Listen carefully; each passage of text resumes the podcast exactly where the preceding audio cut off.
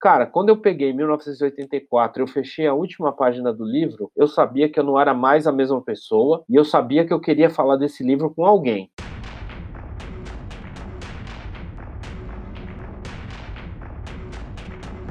Obra Fechada um podcast sobre livros, discos e audiovisuais, e pessoas que falam de livros, discos e audiovisuais. Roteiro, apresentação e edição Marcelo Fonseca. Uma produção Black Embers.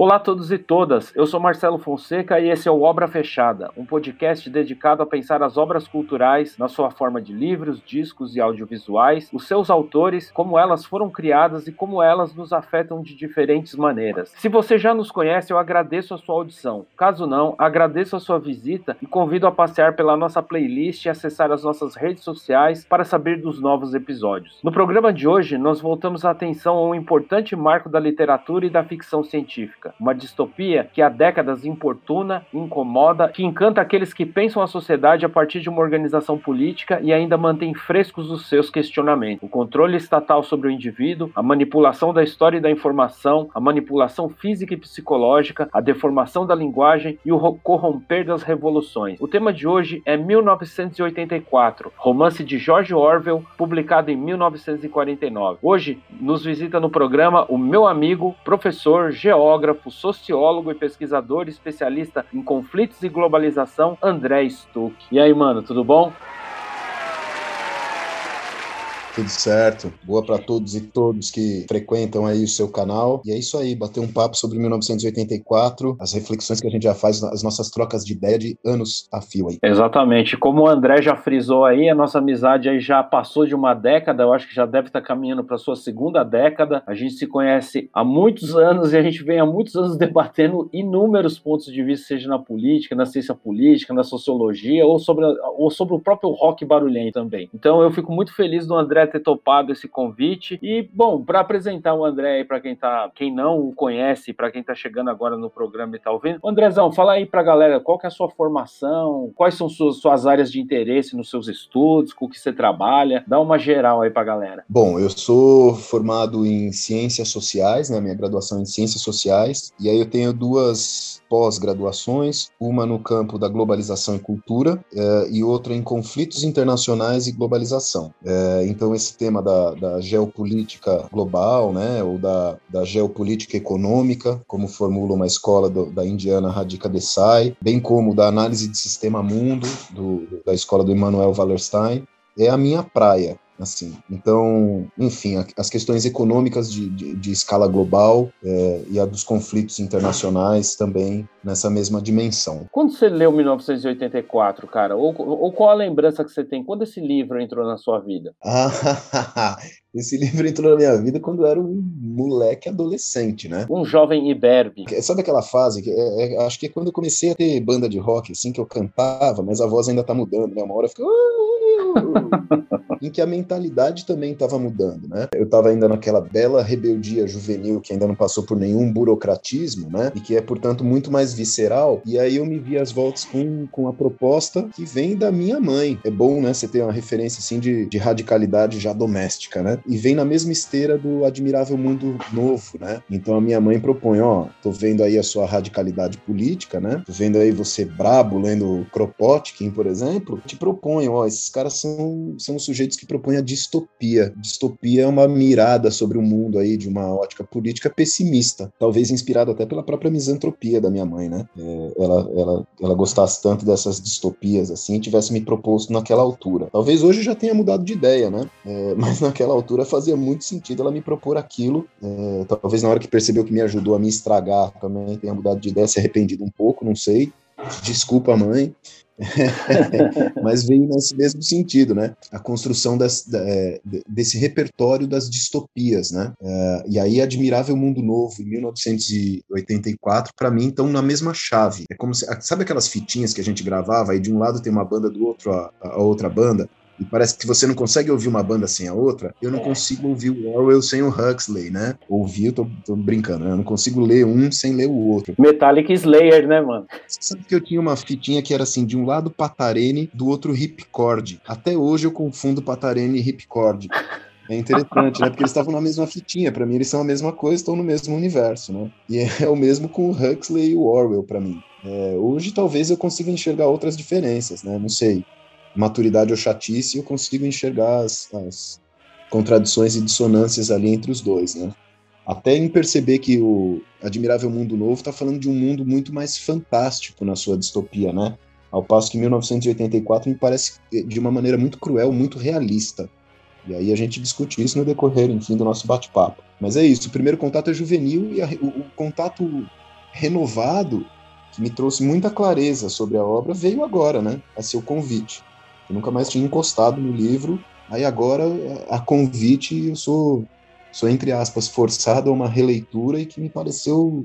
A obra me pareceu muito maior, né? Do que naquele primeiro momento. Cabaço, né? Não tinha a menor noção do que estava fazendo direito. Animal, cara. Pô, fiquei feliz, cara. Fico feliz de você ter esse momento de revisão da obra também. Eu também tenho uma história com o livro. Como eu ia falando um pouco antes da gente começar o momento de gravação aqui do programa, o 1984 foi o primeiro livro que eu li ali no comecinho da minha fase adulta, vai. Ainda era um pós-adolescente, vai, vamos dizer assim. Eu devia ter, sei lá, uns 18, 19 anos. E eu fiquei tremendamente inquieto com o livro. Do mesmo jeito jeito que você falou, eu era muito virgem assim com a vida, era muito cabaço mesmo no português, claro, mas as imagens que o livro propõe, tá ligado? Aquela coisa ordenada, organizada ao extremo, no qual, tipo, as coisas são deliberadamente deturpadas e transformadas, aquilo me deixou profundamente inquieto, né? Era final dos anos 80, né, cara? E, é, assim, beleza, eu não sou nenhuma criança mais, eu tô beirando 50 anos, mas isso tudo, né, tava ali o colapso da União Soviética acontecendo, mais ou menos por volta desse período. Eu fiquei muito. Eu lembro que foi o primeiro. Eu li vários livros que na minha vida me trouxeram inquietude, mas eu posso dizer seguramente que 1984 foi o primeiro deles, assim, cara, que me deixou. que eu falei, putz, isso aqui é muito próximo da realidade, isso não é tão distante, né? E esse paralelo que você faz com o Admirável Mundo Novo, pô, a gente pode fazer inúmeras conexões que eu acho que a gente vai fazer no correr da nossa conversa aqui, cara. É, é, aproveitando o embalo, assim, cara, a sugestão desse tema, ele veio de um amigo meu que chama Alexandre Cool, cara, o Bill. Um dia ele ficou super inquieto que ele viu uma foto na internet e era, um, era uma pilha de livros liberais e no meio tava o 1984. E daí a gente teve uma conversa, pô, super agradável. Eu falei, acho que valia até um programa. E ele insistiu nisso, falou, pô, eu acho que você podia fazer um podcast sobre isso. Então, e daí eu lembrei do André também. Eu falei, pô, vou juntar fome com a vontade de comer, de poder falar de novo com o André e de poder falar desse livro aí, que é, ainda é muito importante para mim, né? Dito isso, cara, eu acho que a gente pode passar agora pro bloco 1, que é o bloco que a gente vai falar do autor e do contexto. A gente vai dar uma pequena biografiazinha aí de quem é George Orwell e falar um pouco do mundo em 1949, que é quando o livro foi lançado. Bom, vamos lá.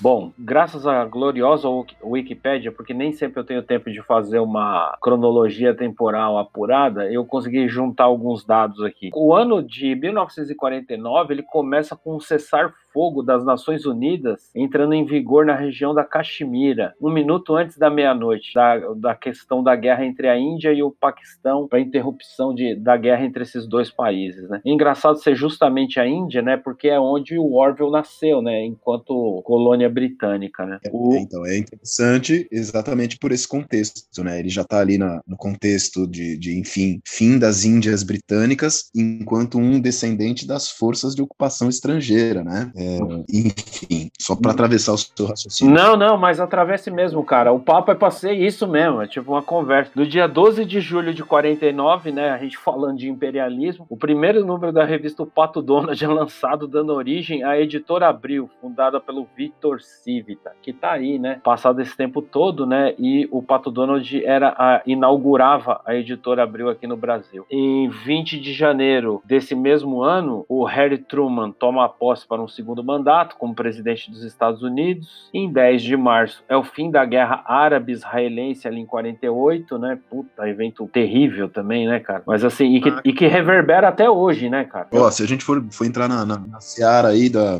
da discussão sobre o Médio Oriente, o conflito Israel-Palestina, aí eu, eu, só falo disso aos berros, porque uh, eu, ser anti-sionista não é sinônimo de ser antissemita, como tantos bons conhecidos uh, judeus são contra o Estado de Israel, uh, e é preciso lembrar que 1949 é só o, o, desfecho do que já tem lá desde 47, né, no Arnakba, né, é a, a, grande reviravolta que vai por, impor aos palestinos um processo genocidário, que de 47 em diante continua em curso, é também um processo genocidário.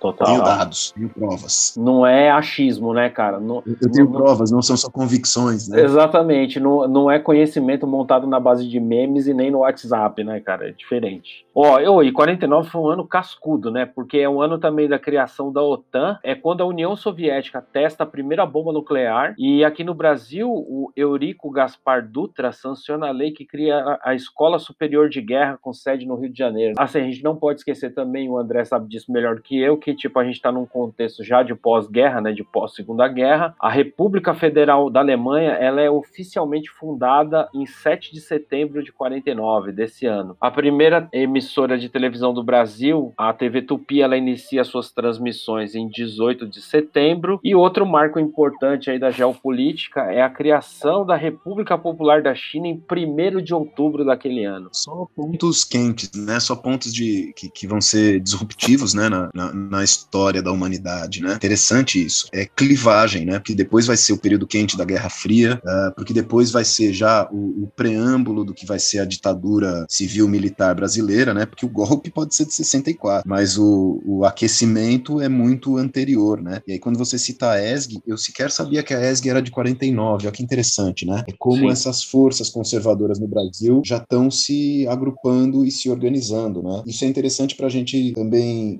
analisar o quão profundo é, é, o conservadorismo brasileiro e que o golpe de 64 vai muito para além da Revolução Cubana em 59, né? Ele já é um, um, preparo anterior. Num país que, aliás, tinha acabado de sair do Estado Novo, né? Relações internacionais aí da Segunda Guerra. A nossa frágil democracia está sempre posta, parece, como um hiato entre períodos ditatoriais, mais do que se constitui como uma força e um valor, né? Interessante pensar isso. E, e quando você coloca o Brasil na jogada dessa conversa, tem outro ponto interessante. Em 3 de outubro desse ano, são as re realizadas eleições diretas para presidente, deputado federal, senador, governador, deputado estadual, prefeito e vereadores, sendo que Getúlio Vargas, né, candidato do PTB, eleito presidente da República nesse ano. E aí você para para pensar, né, tem toda uma movimentação reacionária que, pô, sem querer pagar de artista, mas é, usando lá o nome que o Bergman usa lá no, no filme dele, é o ovinho da serpente, tá ali, cara, sempre esteve, sempre esteve. Pois é, e é muito interessante pensar assim, né? Eu estava ouvindo esses dias é, é, as informações sobre a CPI da Covid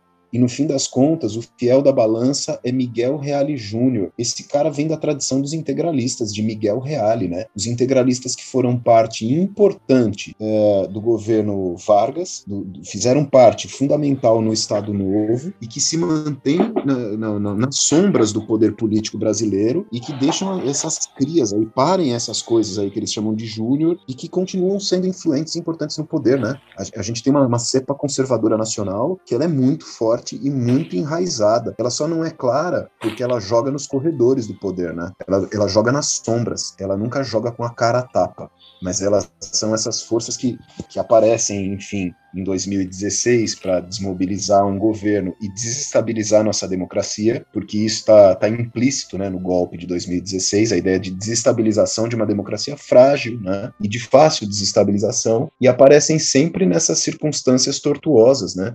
É, mas são sempre uma presença constante, enfim. E só acrescentando mais um elementinho nessa cepa virulenta da, da, reacionária política brasileira, em 27 de dezembro desse ano, Carlos Lacerda funda a Tribuna da Imprensa, né? Que é outra personagem execrável aí da nossa história. Uma criaturinha peculiar, assim, né? Tipo, é, é, é o cara que ele nasce com, tipo, numa família que tem ideais mais à esquerda, é, é, tipo, depois ele se converte no correr da trajetória biográfica dele aí num ser de direita, católico, super ligado a essa, a essa ideia de uma direita letrada, de uma direita culta, até que depois ele naufraga no próprio projeto. Emblemático o cara abrir um jornal nesse no ano que aconteceu tudo isso. Cara, não é à toa, entendeu? Não é à toa. O panorama distópico está no mundo, né? Ele não é não é preciso muita criatividade, não. Não estou duvidando da criatividade do Orwell, é evidente, né? Do, do, do, poder literário, criativo, inventivo dele, mas é que a distopia é expressão de um panorama que está em curso no mundo, né? Cara, em termos de cronologia aí do que estava acontecendo no mundo, eu acho que ficou bem claro. É meio isso, assim, sabe? Eu acho que a gente pode até desdobrar e resvalar em alguns desses temas conforme a gente for falando do livro adiante, mas eu acho que, que, que agora a gente pode partir para a biografia. Quem é esse cara? Quem é George Orwell? Então, George Orwell, ele é, antes de tudo, um pseudônimo de um cara chamado Eric Arthur Blair, que ele nasce na Índia Britânica, né? Como a gente falou do colonialismo aí agora há pouco né, que estava sob domínio dos ingleses, a Índia estava sob domínio dos ingleses, ele nasce lá em 1903, na aurora aí do, do século XX. Né? Assim, ele ficou conhecido mundialmente por ser escritor, jornalista, ensaísta político. Assim, ele tem uma produção literária considerável, tem uma meia dúzia de livros e romances publicados, uma boa parte dele focado nas próprias experiências dele. Eu acho que ele era muito influenciado também pelo Jack London, não, escritor americano, né? Daquele cara meio que se jogou no mundo e transformou as suas experiências de vida em, em livros. É, a gente, daqui a pouquinho, eu vou falar um pouco mais disso, mas assim, o cara quis viver a vida e transformou a sua vida em material da sua obra num determinado período da, da, seu, da sua biografia. O pai dele, o pai do George Orwell, ele trabalhava no departamento de ópio do Serviço Civil Indiano, né, que era uma agência do governo britânico que regulava o serviço público da colônia. Né. A mãe dele nasceu também ali na, é, nasceu na Birmânia, né, que é a atual Myanmar, o, o avô do George Orwell, por parte de mãe, ele era um francês, né, envolvido em empreendimentos especulativos ali, ou seja, a família dele já estava meio que envolvida ali de, dentro dessas movimentações do colonialismo europeu na Índia, né? Ele tinha duas irmãs, uma que chamava Marjorie, que nasceu em 1898, e uma outra chamada Avril, que nasceu em 1908. Quando ele tinha um ano de idade, a mãe dele levou ele de volta para a Inglaterra. Eles moraram ali numa localidade que ficava entre Oxford e Londres, ele foi criado pela mãe e pela irmã, pelas irmãs, basicamente, sendo que ele via muito pouco o pai, né? Nesse período, o pai já tinha saído da Índia também, estava trabalhando na Irlanda. Reza a lenda aí que a infância dele foi uma infância muito feliz, assim, era uma infância de classe média, assim, não era uma galera com dificuldades econômicas, ainda que não fossem de uma alta classe econômica, mas não era uma galera pobre. Tinha acesso a um, a um entretenimento, a, a ver uma peça de teatro, a comprar livros bons. E quando chega o contexto da Primeira Guerra Mundial, eles se mudam para um vilarejo chamado Ship Lake, né? O Orville, aí menininho, ele faz amizade com uma mocinha que se chama Jacinta Budcon, né? Que é do, eles eram famílias vizinhas. Essa moça ela acaba virando uma poetisa, é amiga dele aí no correr da vida adulta, né? Nessa época aí entra uma influência muito grande que a gente pode até discutir adiante no bloco que a gente for falar da, sobre a obra. Ele lia muito H.G. Wells, né? E ele era muito apaixonado pela, por, por, aquele livro lá da Máquina do Tempo e as outras obras do H.G. Wells e tal, e tornou-se meio que uma referência de leitura na infância dele, né? Ele depois ele frequenta um internato, né? Um colégio de freiras, assim que no caso eram freiras católicas que tinham saído da Suíça e migrado lá para a Inglaterra. Só que a mãe dele queria que ele estudasse num colégio bom, assim. A família dele interpretava que o conhecimento era a chave para galgar melhor melhores estratos sociais. E um tio, por parte de mãe, consegue que ele estude num colégio que chama Escola São Cipriano, em Sussex. E ali é, tem um, uns pontos interessantes, que ali o professor de francês dele era o próprio Aldous Huxley. Eu fiquei em choque quando eu vi essa informação, eu não fazia a mínima ideia que isso podia ter acontecido. Ele conhece também lá um, um, uma pessoa chamada Cyril Connolly, que vai virar amigo dele, é também um escritor inglês famoso, tinha uma revista literária que ajudou a publicar vários dos artigos do Orwell em vida. Depois de passar um período ali né, nesse colégio, ele se torna bolsista desse colégio, né, por, por mérito e tal, é o que eles chamam de bolsista do rei num colégio em Eton. E aí tem um lance que, que, é, que, é, curioso, que é curioso, assim, você vê que a infância dele é bem marcada de ter uma infância burguesa, assim, tipo, não tem muitos percalços econômicos, por assim dizer. Só que ao mesmo, conforme ele vai ali próximo. Que eu ia dizer que tem sempre a, a corrupção da juventude por parte de um desses influenciadores políticos, né? Tem sempre um vermelho a corromper a juventude que vai mudar a perspectiva de mundo, né? Se o Huxley talvez tenha corrompido as, as inocências, né? Em troca de oferecer uma verdade um pouquinho mais crua e mais cética, vai vir aí a influência de algum corruptor maior, né? No sentido político. Sim, cara, e eu acho muito louco isso, porque assim, ele fala em, em, alguns pontos de biografia aí que eu vi dele, de que ele curtia muito as coisas do Jack London, né? E o Jack London é assim, você vê a biografia do Jack London, ele virou um escritor renomado em vida, conseguiu ter sucesso em vida, não foi daqueles caras que ah, escreveu e morreu numa vida miserável e foi reconhecido. Não, o cara teve sucesso, teve grana. É um cara que era vagabundo, um cara que viajava em, em vagão de trem clandestinamente, que foi minerar ouro no Klondike. Então eu acho que essas coisas meio que. Não, meio que influenciam e, e, vão determinando formação de caráter mesmo, né? Porque é interessante que, que o Orwell se jogue numa vida muito conhecida, né? Vivendo com a ralé, sem eira nem beira, né? É exatamente a experiência dele de viver do jeito que dá, como dá, com autonomia e independência em relação à família, que talvez seja um pouco de influência do London. Eu não sei Total. se eu tô fazendo uma opção meio maluca aqui. Não, cara, não tem nada de maluco, não. Eu acho que é total a ver se. Pô, você fica sabendo que o cara é fã de determinado escritor. Aí você vai na biografia que determinado escritor foi, sei lá, foi. Morou numa cabana no meio de montanas porque precisava sobreviver, ou foi minerar ouro no Klondike, assim, na época do ciclo do ouro dos Estados Unidos, etc e tal. E depois você vê que o outro tinha uma origem burguesa, relativamente confortável, e daí o cara foi trabalhar com serviço braçal, ou foi ser policial na colônia, sabe, da inglesa, lá na Índia, lá muito distante de onde ele morava, largar tudo, assim, uma vida de conforto para lidar com a, as favelas, essas comunidades próprias, é, pobres de mineradores da, da, da própria Inglaterra, ou ir para Paris para trabalhar de garçom e fazer viver de bico e de biscate, pô, tem, é total a ver, tá ligado? E eu acho que isso representa muito um tipo de escritor, assim, que é meio que eu acho meio raro hoje em dia, que é o cara que se joga para viver a experiência mesmo, tá ligado? E sem medo, sabe? Eu acho um bagulho muito destemido, na real, assim, não é só uma questão de horizonte artístico, sabe? É uma coisa de coragem mesmo, sei lá lá. É, tem a coragem de, de enfim, né? Tem a, tem a verdade de ter a experiência vivida, né? E talvez seja exatamente isso que o aproxime de uma perspectiva política progressista, né? Própria do, do, da classe trabalhadora, nos seus mais variados estratos, enfim, né? Sim. E talvez o tenha aproximado dessa perspectiva um pouco mais aguerrida, mas eu acho que você vai chegar mais à frente aí na biografia, no que eu gostaria de discutir com mais entusiasmo aqui. Sim.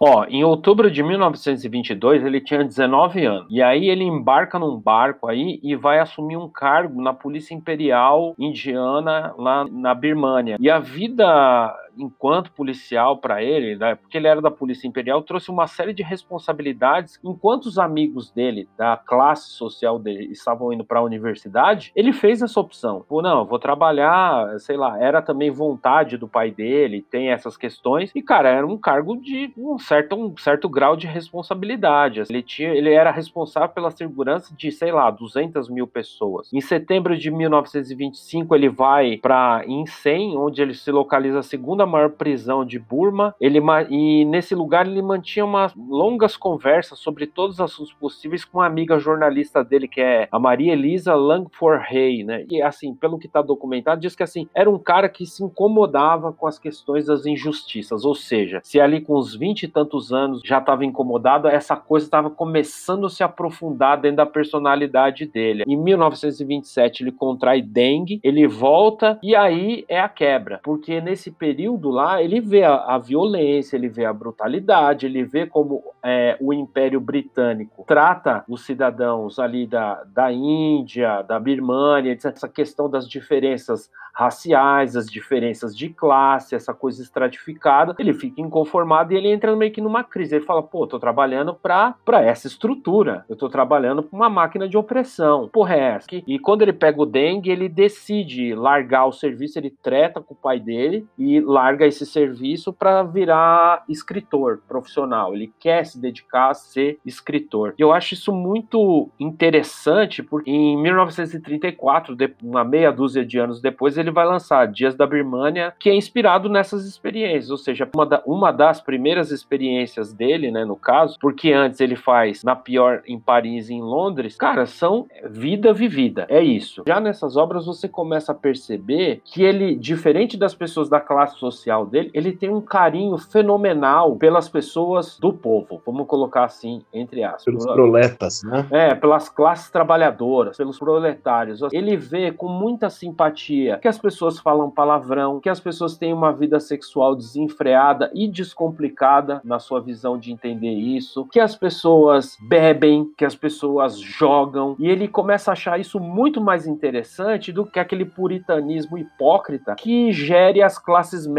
altas inglesas. Ele começa a sentir um entusiasmo maior e ele é muito simpático a isso. Daí ele começa a entender também que diferente do que os a, a sabedoria encastelada da universidade prega, de que existe uma sabedoria nos modos de fazer, nos modos de viver dos trabalhadores, de que essas pessoas refletem, de que essas pessoas pensam, de que essas pessoas fazem crítica, e aí ele vai começando a se aprofundar mais e mais nesse mundo. Então eu acho que é um ponto de virada importantíssimo para entender esse cara e entender as coisas que ele escreveu. Meu. Foda, né? É uma traição, né? É, é, isso me faz lembrar um pouco, é, é, é lógico que em outro panorama, em outro paralelo, né? Mas o lendário marxista Georg Lukács, ele passa por uma virada desse tipo, né? Filho do segundo maior banqueiro de Budapeste, ele ele resolve romper porque percebe as contradições do mundo e resolve romper, é um traidor de classe, né? E isso é muito bonito, é, é, é um elogio tão, tão, tão bonito a traição, né? Porque parece adquirir uma perspectiva mais ampla, né? Na medida em que, que, se a gente olhar assim, é a perspectiva revolucionária, é a perspectiva da classe trabalhadora, aquela que carrega. E aí estou dizendo eu, a, a, a, ancado aqui, né, apoiado no Marx, né? É a perspectiva da classe trabalhadora que carrega em si o potencial de emancipação humana, ainda que não o tenha realizado ainda, né? Ainda que seja só uma potência. Enfim, as razões pelas quais a gente converte até esse discurso, essa potência em novas tiranias, a gente discute, acho que no próximo bloco. Mas enfim, é, é, é muito bonito ver esse elogio à traição, né? É, porque parece que é um elogio à própria humanidade, né? Eu rompo com aquilo que são os ditames e os limites da minha perspectiva de classe para adquirir uma perspectiva humana mais ampla. É, eu acho isso de uma, de uma grandeza muito foda, assim, né? Muito admirável. Sim. Mas enfim. Sim, não, e, e é, é, foda, né? Porque tem inúmeros exemplos, né, cara? Tipo, as ondas revolucionárias que varreram a Europa, sei lá, após a Revolução Francesa, e isso tudo, toda essa movimentação, ela coloca não só esperança nas classes que estão abaixo, mas ela coloca um cagaço gigantesco nas classes que estão acima. E daí, quando você vê alguém que tinha todo o conforto, a tranquilidade que ele podia levar de vida e muda de lado, sei lá, tipo um caso do próprio Tolstói mesmo, assim, nasceu rico, etc e tal, e lá no final da vida tava, beleza, revestido de um cristianismo muito específico, assim, que é algo que eu não, não congrego, mas assim, tava cri querendo criar escolas para servos, criar escolas para pobres, tava querendo doar terras para as pessoas pessoas ali do entorno de onde ele morava. E criou um puta que procó com a família dele. A família tava querendo declarar ele insano para ele não ter acesso aos bens. Então, é, é, o tipo de coisa que, para gente que é sensível a essas questões da diferença de posse, da diferença de classe, de, de, de, uma construção de uma vida mais solidária, mais humanitária, uma perspectiva revolucionária mesmo, é um tipo de coisa que aquece o coração, né, cara? Tipo, eu acho que no final das contas a gente está dizendo é meio que isso, assim, né? É, reconhecer quem são os nossos iguais, né? Exato, porra, tudo. É isso. É isso mesmo. Você sabe que nós temos uma tendência, e quando eu falo nós, eu o reconheço como um igual, respeitadas as nossas variantes, enfim, né? É, mas nós temos uma tendência em geral de certo sectarismo E aí eu digo até mais assim, nas, nas organizações, nas agremiações partidárias, né, nos, nos partidos de denominação de esquerda, uma tendência a um certo puritanismo e um certo sectarismo, né? Sim. A incapacidade de olhar que as variantes de uma perspectiva progressista são variações de uma mesma possibilidade de avanço, né? São talvez formas distintas de enxergar, é, por vezes contraditórias entre si, mas que são a contradição existente entre quem congrega de uma mesma perspectiva, né? E às vezes essa inflexibilidade, essa intolerância, essa inaceitação cria só é, impossibilidades de diálogo, né? E é, é preciso, pelo contrário, né, dar boas-vindas e um abraço caloroso, né? E dizer, camarada, venha cá, você traiu a, a classe que eu, que eu detesto, você não, guarda, não guardo por você nenhum resquício de, de, de revolta, né? Guardo em você um fraterno, fraterno e solidário camarada, vem cá me dar um abraço e vamos tomar tomar esse, essa cachaça junto. Bem, isso mesmo, cara. Isso aí a gente pode encarar como um ponto de virada aí na biografia dele, né? Porque se desliga, né, do, do serviço policial aí, se desliga do Império Britânico aí dessa forma. Em 1928 ele vai para a França e trabalha numa série de ocupações braçais, assim, tipo, ele se fode basicamente, porque ele vai meio inspirado por uma coisa da vida boêmia lá, que vários escritores estavam morando em Paris. Acho que Paris tem tem ali no começo do século XX, ela tem meio que um, um imã, assim, que arrasta autores de todo lugar do mundo para morar lá. Então, sei lá, Cioran morou na França, Henry Miller morou na França, Hemingway na, morou na França. Todos os rejeitados, todos os deserdados, todos os, os desterrados, os perseguidos, né? Tem, em Paris um certo território livre, né? Ele é, ele é abrangente, é um certo território livre. Sim, Artistas sim. de todas as cepas, tendências políticas as mais progressistas parecem transitar com certa liberdade numa Paris que é toda descoladinha, né? É, eu acho que Paris é era a Vila Madalena da Europa naquele momento. Brincadeiras à parte, cara. Ele se fode, parece que roubam a grana dele, fica meio fudido, e aí ele se joga a meio que uns trampos braçal, assim, sei lá, uns trabalhos que, tipo, gente da classe dele não se sujeitaria. E dessas experiências que nascem, como eu já disse lá atrás, na Pior em Paris e em Londres, que é publicado em 33, que é o primeiro livro dele, no caso, e é o livro que ele assume esse pseudônimo de George Orwell, né? Ele tira esse nome Orwell, né, o sobrenome aí, de um rio que ele deságua no sudoeste da Inglaterra. Eu não sei necessariamente, eu tentei achar algum motivo pelo qual ele resolveu assumir esse, esse pseudônimo, mas a, única, a coisa mais próxima diz é que assim, são as divergências que ele tem de se ver ali como um cara que atuou a serviço do Império. Então ele, por algum motivo, ele quis trocar de nome, e é o nome que passou para a posteridade, né, cara? É o nome que ficou aí, né? Em 1937 ele escreve A Caminho de Wigan, que é basicamente a mesma coisa. Ele se mete a ver como é a vida das populações dos, dos trabalhadores da mineração na Inglaterra e escreve um livro calcado em cima do, dessas observações. E tem, eu peguei um aspas dele assim desse período, que é uma frase do próprio que ele fala o seguinte: Tornei-me pró-socialista mais por desgosto com a maneira como os setores mais pobres dos trabalhadores industriais eram oprimidos e negligenciados do que devido a qualquer admiração teórica por uma sociedade planificada. Então, você já vê que tem ali um resquíciozinho também de não só justificativa, mas de crítica também, que a gente pode explorar um pouco adiante também. Talvez seja exatamente com esse, mesmo, com esse bode anti-stalinista, né? A sociedade planificada é uma, uma crítica direta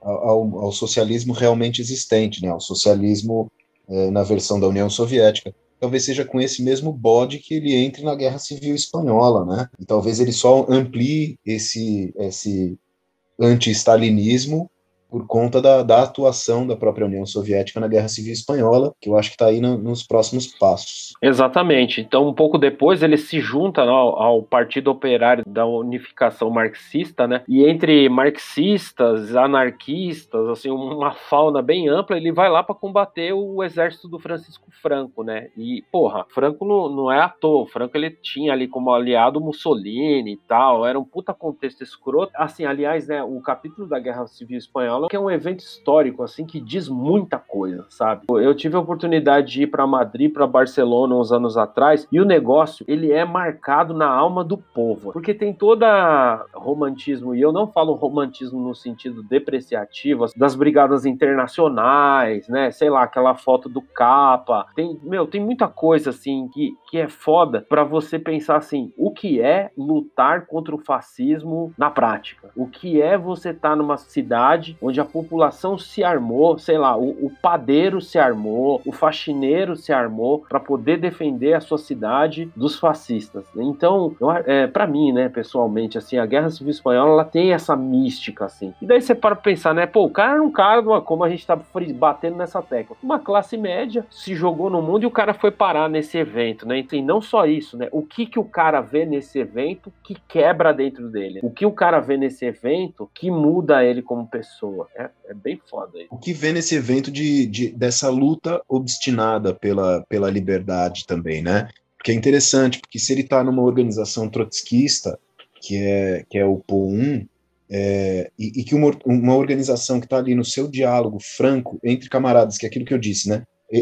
eu acho que a Guerra Civil Espanhola é para mim também algo muito que muito me emociona, porque ela me parece assim a perspectiva ampla de se entender o seguinte, mais do que como uma frente, como unidade de luta contra a atrocidade, é a luta da civilização contra a barbárie. Me desculpe se eu uso termos que possam incomodar ao dizer de civilização, mas eu estou me referindo à civilização como uma forma superior de existência da humanidade, uma forma mais digna de existência da humanidade, que é o que carrega o anseio socialista, de modo geral, né?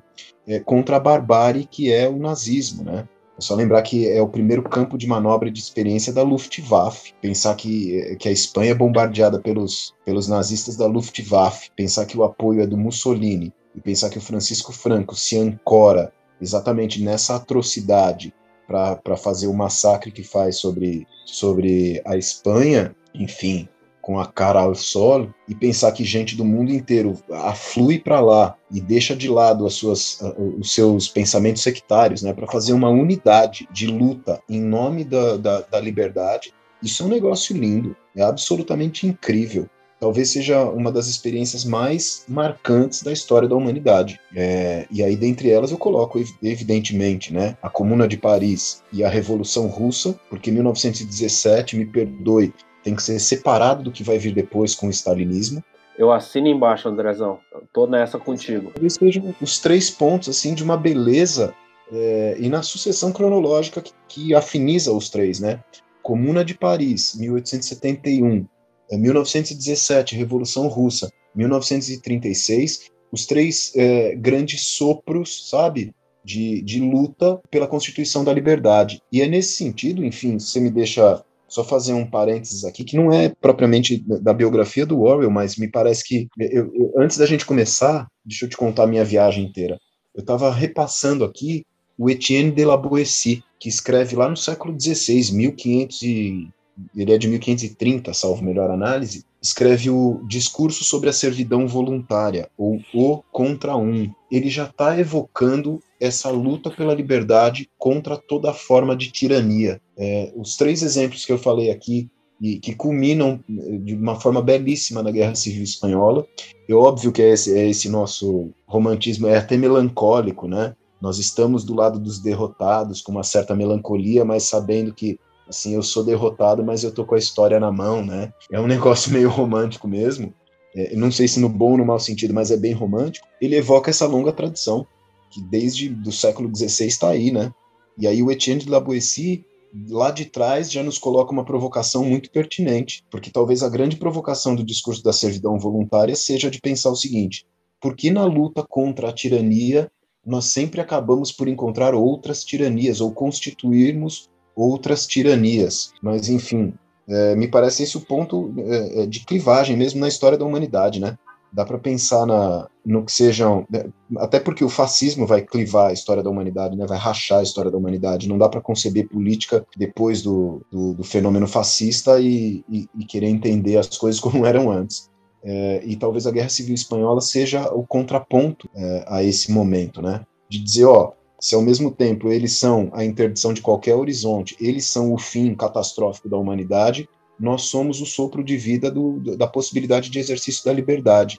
Chame essa liberdade como você quiser, você pode chamar de socialismo, anarquismo, comunismo, pós-capitalismo, mas nós ainda somos o farol que pode orientar que sim, é possível a luta contra a atrocidade, contra a desumanidade e a afirmação de um outro mundo, uma outra possibilidade. Enfim, falei pra caramba. Não, mas falou benzaço, cara. E eu acho que é isso. A gente. É, e eu falo a gente, tipo, me colocando eu e você na mesma seara, porque eu sei que a gente tá na mesma seara, a gente tá ombro a ombro, no mesmo caminho, no mesmo lado. Eu acho que a gente não pode perder isso da memória. A gente não pode perder, deixar que isso se esfrie ou de que isso seja reinterpretado por, outra, por outras forças, entendeu? Eu acho que é muito mais do que uma história da, da Comuna de Paris, ou da Guerra Civil Espanhola, ou da Revolução Russa de 17. Cara, isso não é só uma história europeia, é uma história internacional. É muito foda pensar tudo isso, assim, e ver no que ela descamba, no que ela ensina, sabe? Tem, tem muita coisa para se pensar. E eu tenho certeza que todos esses eventos passaram pela cabeça do Orwell quando ele sentou para escrever as coisas que ele escreveu. A obra dele, a gente percebe que num primeiro momento ela é muito clivada na experiência. É muito do tipo, olha, ele admirava as classes proletárias e se enfiou entre elas. Ele foi lá e quando ele voltou, ele disse o que viu. Em um segundo momento, que é numa fase bem curta até da vida dele, porque ele morre bem jovem, para ele a obra dele dá um salto de reflexão e de elaboração muito diferente de tudo que ele tinha feito. Beleza, ele era um jornalista, ele tem uma produção de artigos gigantesca, mas ali quando ele chega em 1945 e lança A Revolução dos Bichos ou A Fazenda dos Animais, né, como a nova tradução coloca, cara, é um outro patamar. Ele era muito crítico, aliás, esse é o ponto. Eu acho que esse é o ponto. Ele, ele tinha uma crítica ferrenha à intelectualidade e ao, é, ao conhecimento encastelado da universidade. Ele falou em mais de uma ocasião, assim, que, sei lá, os trabalhadores da, das estradas de ferro inglesas tinham mais conhecimento do que os caras dos gabinetes de Oxford, sabe? Então, ele... Marcelo, é, convenhamos, né?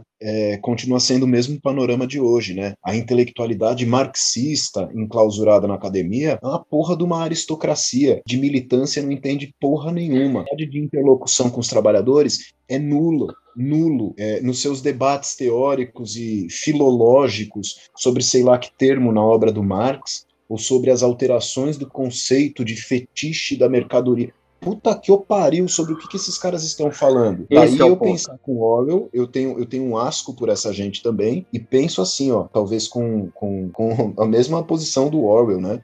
De quem eu me sinto um afiliado aí, né? Sim, e total. talvez o que esses caras estejam fazendo seja só pensamento acadêmico, não importa se as cores dos pensadores que eles analisam são as cores as mais progressistas. É, não importa o quão vermelho seja o pensamento, a sua posição continua sendo aristocrática, né? De modo que eles são capazes de fazer marxologia, ou sei lá o que, né? Um estudo do pensamento do cara, mas não são capazes de se afiliar efetivamente a esse, a esse pensamento, que são incapazes de mobilizar o seu senso senso teórico é, como senso crítico, né? E o senso crítico para o marxismo, ele é sempre um senso prático. É, a militância não pode descolar o que é teórico do que é prático, né? Nem descolar o que é prático do que é teórico, enfim, isso é meio que uma obviedade, mas não pode, né? E essa gente não tem exatamente essa liga. Talvez esse seja o grande asco que nos cause a academia, né? Sim, cara. Nos causa, eu digo nós três, tá? Tô falando o, o Jorginho, eu e você. É, nós, no, no papo de nós três aqui, a gente tá afinado na mesma nota, cara. Como você vai simpatizar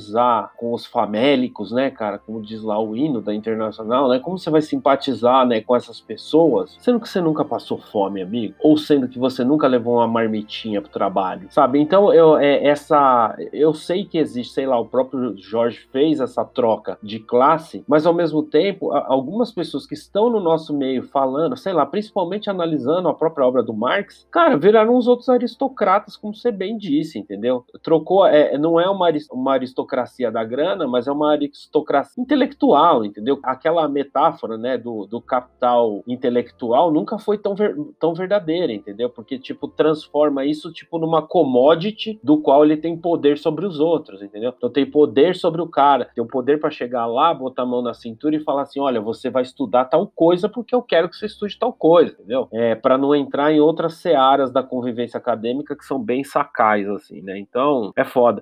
É, é essa gente que quando chega no campo da militância efetiva, né, é, fetichiza o que é a classe trabalhadora, né, porque a, a classe trabalhadora é uma, uma, uma abstração teórica, né, e é uma fantasmagoria. E é uma gente que se horroriza com, com o fato de que a classe trabalhadora tem uma vida material, né? É, e a vida material é contraditória com aquela idealização do salvador da humanidade, da classe trabalhadora, teorizada, fantasmagórica, né? E aí é muito interessante, porque a contradição que, que, que vige na cabeça dessa gente acaba sendo, acaba sendo a seguinte: eu preciso ir para o espaço de militância com o trabalhador, mas o trabalhador é, para mim, como um sujeito num patamar abaixo, que deve ser orientado e esclarecido. Então, sou uma espécie de guia das classes classes menos abastadas. É de uma presunção do caralho, do ponto de vista teórico, do ponto de vista prático, do ponto de vista humano. Sequer reconhece a igualdade, é, do ponto de vista ético, porque sequer reconhece a igualdade que diz defender, né? Porque se presume melhor, se presume superior se, e, e se presume orientador, né? Então, eu acho que, principalmente na, na, esquerda organizada, mobilizada em partidos, existe até um ar messiânico, que é de uma presunção, assim, grotesca. É bizarro, cara. É bizarro porque eu lembro quando eu começo a ter um pouquinho de consciência e fazer umas leituras um pouco aprofundadas à esquerda, no meu amadurecimento crítico, até um pouco antes de chegar na universidade, eu lembro de ver gente que hoje eu posso falar de esquerda que falava algo do tipo assim: é, mas tem aqueles que comandam e tem aqueles que trabalham. Eu, eu fiquei assim, cara, eu não tinha leitura de mundo nenhum, mas eu fiquei horrorizado com a frase da pessoa. Eu falei, como assim? Não, porque tem uma galera que, que vai ter que pensar as coisas, né? Vai ter que escrever os artigos, enquanto vai ter o outro que faz o pão. ah, como assim, amigo? E daí eu percebi que a pessoa ficou incomodada pelo simples fato de eu colocar uma interrogação na conversa, entendeu? Enfim, são. Ou seja, te condenou a fazer o pão, né? Ele Exato. já tá pensando, por você, inclusive, te condenou é o meu inimigo de classe. Um cara desse, me perdoe, assim, ó, na, eu não estou falando de classe social, né, como determinação econômica, mas na perspectiva política, um cara que fala isso, ele pode se pintar de marxista, trotskista, ele pode se pintar de anarquista, pode falar o nome que ele quiser, ele é um inimigo de classe, né? Porque sim, sim. quer presume a existência, por exemplo, e aí refletindo com o Gramsci, né? Ele sequer presume a possibilidade de existência de um intelectual orgânico, né? A classe é. trabalhadora também produz seu intelectual orgânico. Dá vontade de dizer isso na cara e depois falar, produz, né, camarada? Porque né? essa gente não pode ser coisa senão meu inimigo. É o tipo de gente burocrata e se sente muito confortável é, dentro de uma perspectiva stalinista, por exemplo, né? em que você tem a formação do, de uma burocracia, que são os sujeitos bem pensantes, e uma massa que deve permanecer na ignorância, enfim, que é só, sei lá, ou correia de transmissão dessas ideias, ou só é, é, figura prática, né? Eu não sei que caralho de diferença existe num sujeito que se diz progressista e pensa assim, e no pensamento do Henry Ford, né, simpatizante do nazismo e que diz que os seus trabalhadores não passam de, de gorilas amestrados. Qual a diferença de falar isso? Alguém vai ter que sovar o pão, alguém vai ter que trabalhar a terra e, e entender isso como trabalhos inferiores ao trabalho intelectual. Entender que essas pessoas não são capazes de entender a própria vida, compreender os próprios processos sociais e propor possibilidades políticas disruptivas no horizonte. Isso é de uma presunção assim, ó, que converte imediatamente esse discurso no, no, discurso inimigo. Imediatamente, cara, e sem sombra de dúvida. Agora, avançando, cara, eu achei muito legal, é interessante que, assim, ele, durante toda a vida, e, e você percebe em alguns aspas, algumas falas, eu vou colocar alguns aqui durante o programa, é, que, assim, ele tem uma perspectiva assim, cara, não adianta vocês ficarem empolando a fala, não adianta ficar usando palavra difícil. Pô, eu, eu vi até um aspas dele no, que, eu, que eu não separei aqui pro programa, mas é legal trazer aqui em direto que é assim, do tipo, é, vocês estão falando aí do trabalhador, vocês fazem estátua aí desse trabalhador agrícola, industrial, idealizado, bonito, de, de braços fortes, mas e o balconista que tá aqui trabalhando que nem um filho da puta no, assim, numa loja de departamentos? Como é que fica esse cara? Tá então eu achei que é, é, bem interessante, porque assim, não é só uma crítica, né, do, do modelo soviético diretamente, mas é uma crítica do próprio pensar a revolução e de, do próprio pensar o trabalhador como um ente fora da realidade, tá ligado? Aí tem uma visão, ah, o trabalhador, o que é o trabalhador? Tipo, é, um, é uma coisa, como se fosse uma coisa descolada da realidade, assim. E daí quando ele... Fantasmagoria, né? É, é, esse trabalhador que é fetichizado, inclusive, né? Ele é uma fantasmagoria. O, o Marx tem um termo muito, muito bacana para isso é uma abstração irrazoável, que quando a gente pega da realidade o dado e faz a teoria, a gente está fazendo uma abstração, mas quando ela corresponde à realidade, ela tem uma razoabilidade. abstração irrazoável é aquela que se se sustenta em si mesma, né?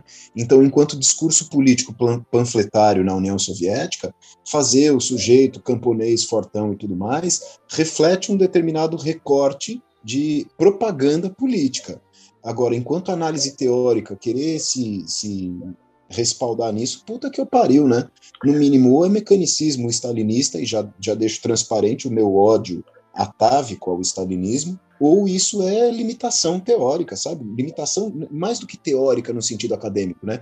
Limitação de análise de mundo, né? Porque não consegue compreender que classe trabalhadora, primeiro, não é sinônimo de operário fabril, é, e que operário fabril não é sinônimo de a coisa mais linda do mundo, libertadora da humanidade, que ela tem uma existência material e essa existência é contraditória, é, e que esse operário fabril tá ok se ele for um machista, desde que eu consiga discutir, dialogar com ele e desconstruir, como é a palavra da moda, desconstruir perspectivas que sejam conservadoras. A esquerda, e aí digo mais uma vez, em especial essa esquerda partidária organizada, vive por vezes dessas abstrações teóricas e dessas fantasmagorias.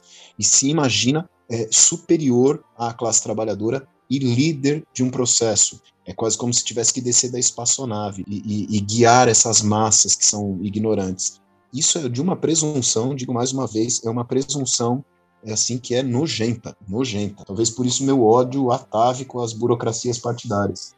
Olha, é, é, é, é, doido, né, cara? E daí, tipo, para pra pensar, o Orwell, ele tá nessa, né? Nesse, nesse debate de nós três, ele tá conosco nesse sentimento, nessa ideia, nesse pensamento, né? E quando ele resolve escrever a Revolução dos Bichos, ele faz o quê, cara? Ele pega um modelo de escrita, um gênero literário que é a fábula, ele pega animais e ele cria ali uma série de metáforas ali visuais, escritas, né? Para explicar que as pessoas pessoas leem um pouco equivocadamente, não é uma paródia da Revolução Russa, mas ele é meio que uma paródia de várias revoluções europeias, ou seja, em vez dele sentar e entregar um puta texto super academicão, quadrado, assim, é quase inacessível, assim, para uma pessoa que está sentada esperando o ônibus no ponto de ônibus, ele entrega, através de um gênero que era bem comum ali no, no começo do século XX, ele faz esse texto que é, meu, vir, virou a marca dele, entendeu? Tipo, não tem como como você falar George Orwell hoje sem falar desses dois livros, o que é o tema do programa e o Revolução dos Bichos ou Fazenda dos Animais, como foi traduzido agora nas traduções mais recentes, que como que são obras fundamentais do cara, assim, só meio que definiram, né? Ele em 45 ele lança é, o Revolução dos Bichos. Em 46 ele fez um artigo que chama Por que eu escrevo e eu separei um paragrafinho, cara, que eu achei fenomenal. Ele diz o seguinte: o que eu mais queria fazer ao longo dos últimos 10 anos foi transformar transformar a escrita de textos políticos em uma arte. Meu ponto de partida é sempre um sentimento de partidarismo, um sentimento de injustiça. Quando eu sento para escrever um livro, eu não digo a mim mesmo, eu vou produzir uma obra de arte. Eu escrevo porque há uma mentira que eu quero expor, algum fato para o qual eu quero chamar a atenção e a minha intenção inicial é conseguir um receptor. Foda, né? Caralho, o cara tinha plena consciência do que estava fazendo, não era tipo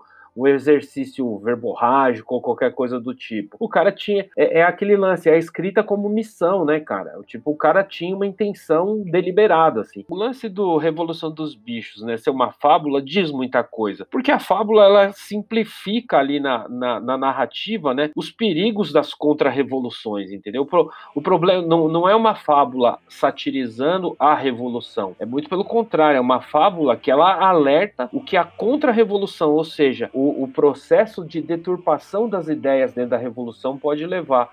E eu acho que é, meu, sério, é, é outro livro que é genial. É, então, é, reponho aqui aquela ideia de proximidade com o Etienne de la Boétie, né? Porque na luta contra as tiranias nós acabamos por constituir outras tiranias. E aí, isso que você falou, numa leitura mais imediata, assim, né? Mais, sei lá, apressada, é, é evidente que a gente consegue enxergar no Stalin a, a figura porca de correspondência, né? Uhum. É, mas é esse alerta para todas as formas de revolução que acabam por devorar seus próprios filhos, para usar uma, uma metáfora da, da Revolução Francesa, né? Ou como elas são, é, mesmo nas suas perspectivas as mais otimistas, capazes de gerar algumas monstruosidades e alguns processos contra-revolucionários de uma força assim avassaladora, né? Autofágico, inclusive. É, eu, é uma frase que eu não esqueço. No primeiro ano lá na, na universidade, quando eu fiz história na graduação, minha primeira formação, a professora falou uma frase que nunca saiu da minha cabeça, assim, que toda revolução, no final das contas, é autofágica. Ela devora os seus próprios membros, né? Então, é, ela,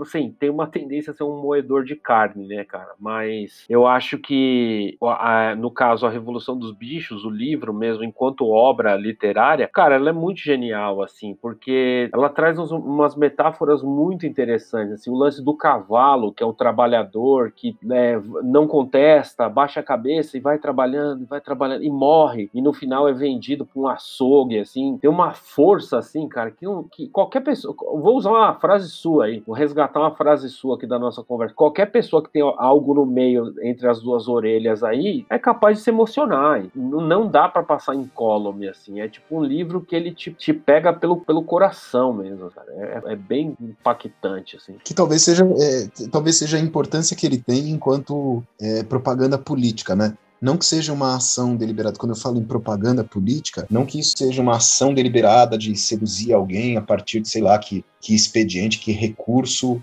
é, de, de enganação, mas propaganda política como convite à reflexão e a uma determinada perspectiva, né? E talvez ele, ele cumpra exatamente isso. É, é, é, através da fábula que eu pego o cara pelo coração e faço ele falar: olha o tamanho dessa atrocidade, olha o absurdo que reside nisso. É, de uma maneira que talvez eu não conseguisse, talvez não para um grande público, é, por outra via, né? Por outra forma literária, ou pela, pela forma da escrita política, enfim, é, eu não atingisse esse grande público e não fizesse esse papel de disseminação do pensamento, né? Sim, total, cara. Total. E, e, eu acho muito louco porque, assim, novamente frisando, assim, ele tem uma produção escrita intensa. Assim, no começo dos anos 30, ele lança um livro por ano, praticamente. Ou seja, ele tem uma produção intensa nesse começo. E, ali pelos anos 40, ele lança essas duas bombas, que é o Revolução dos Bichos e, em 1949, o 1984. O irônico é que, assim, se a gente olha criticamente, esse, o período dele, desse, desse Orwell, Marvel, vamos dizer assim, entre aspas, tá? Não é o melhor termo, amadurecido, com uma visão de escrita um pouco mais elaborada, com essas metáforas mais profundas, com essa crítica política embutida, cara, é um período de quatro anos só. Parece que o cara ele viveu a vida toda para chegar naquele momento, porque um ano depois ele morre. O cara morre de tuberculose em 1950 com 46 anos. Um, um aninho,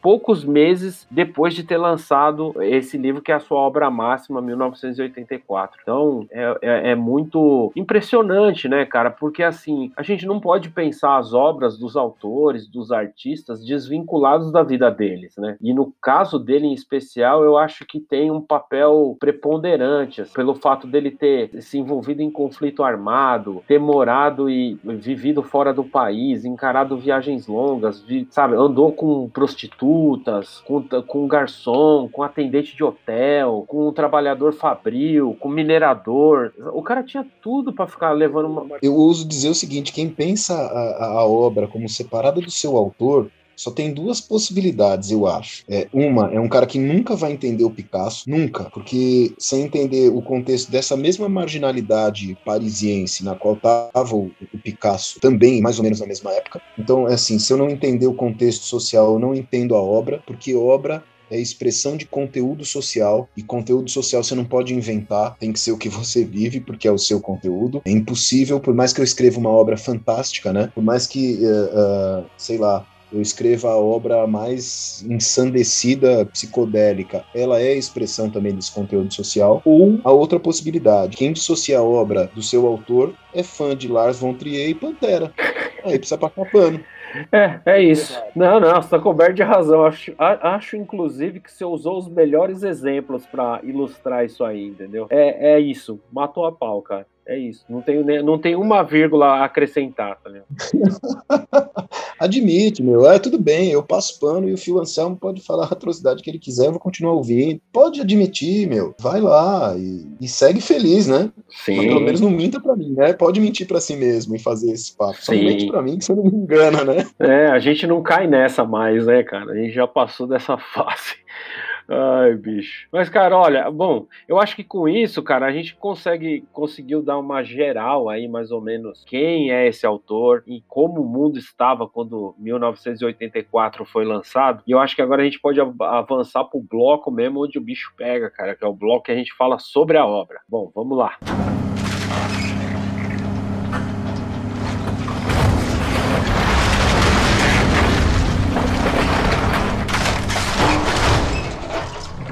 Bom, 1984 é considerado uma das distopias definitivas, né? A gente tem, assim, ela foi. É interessante colocar aqui que 1984 ela é publicada em 1949, mas existiam livros que têm, vamos dizer assim, um antecedente, né? Então, sei lá, tem o Admirável Mundo Novo do Aldous Huxley, tem o Nós do Evgeny Zamyatin também, que é um outro livro muito importante. O próprio Orwell leu esses dois livros e, inclusive, no livro do Zamyatin, o Nós, ele fez uma resenha crítica bem interessante do livro. É interessante perceber que esses três livros, essa pequena tríade aí, fala de regimes totalitários, cara. Fala de privação da liberdade, fala de tudo isso. Na caminhada aí do Orwell, assim, nesses, principalmente considerando esses quatro anos dessa produção dele, do que ele lança o Revolução dos Bichos e o 1984, cara, é uma caminhada de, de puro amadurecimento político, crítico, de entendimento do mundo, sabe? O que, que você acha, cara? Então, é, me parece que assim, né? É, tem um, um, ponto de viragem aí para uma adesão mais clara de uma perspectiva política, né? E dentro da, e, e, essa perspectiva política me parece bem orientada pelo, pelo, pelo marxismo. Não sei se tanto um marxismo teórico, assim, é, de um ar mais de sentar a bunda na cadeira e ficar lendo Marx loucamente, ou se ele não vai sendo construído na prática de militância, por exemplo, na Guerra Civil Espanhola, e ele é acompanhado dessa perspectiva de uma crítica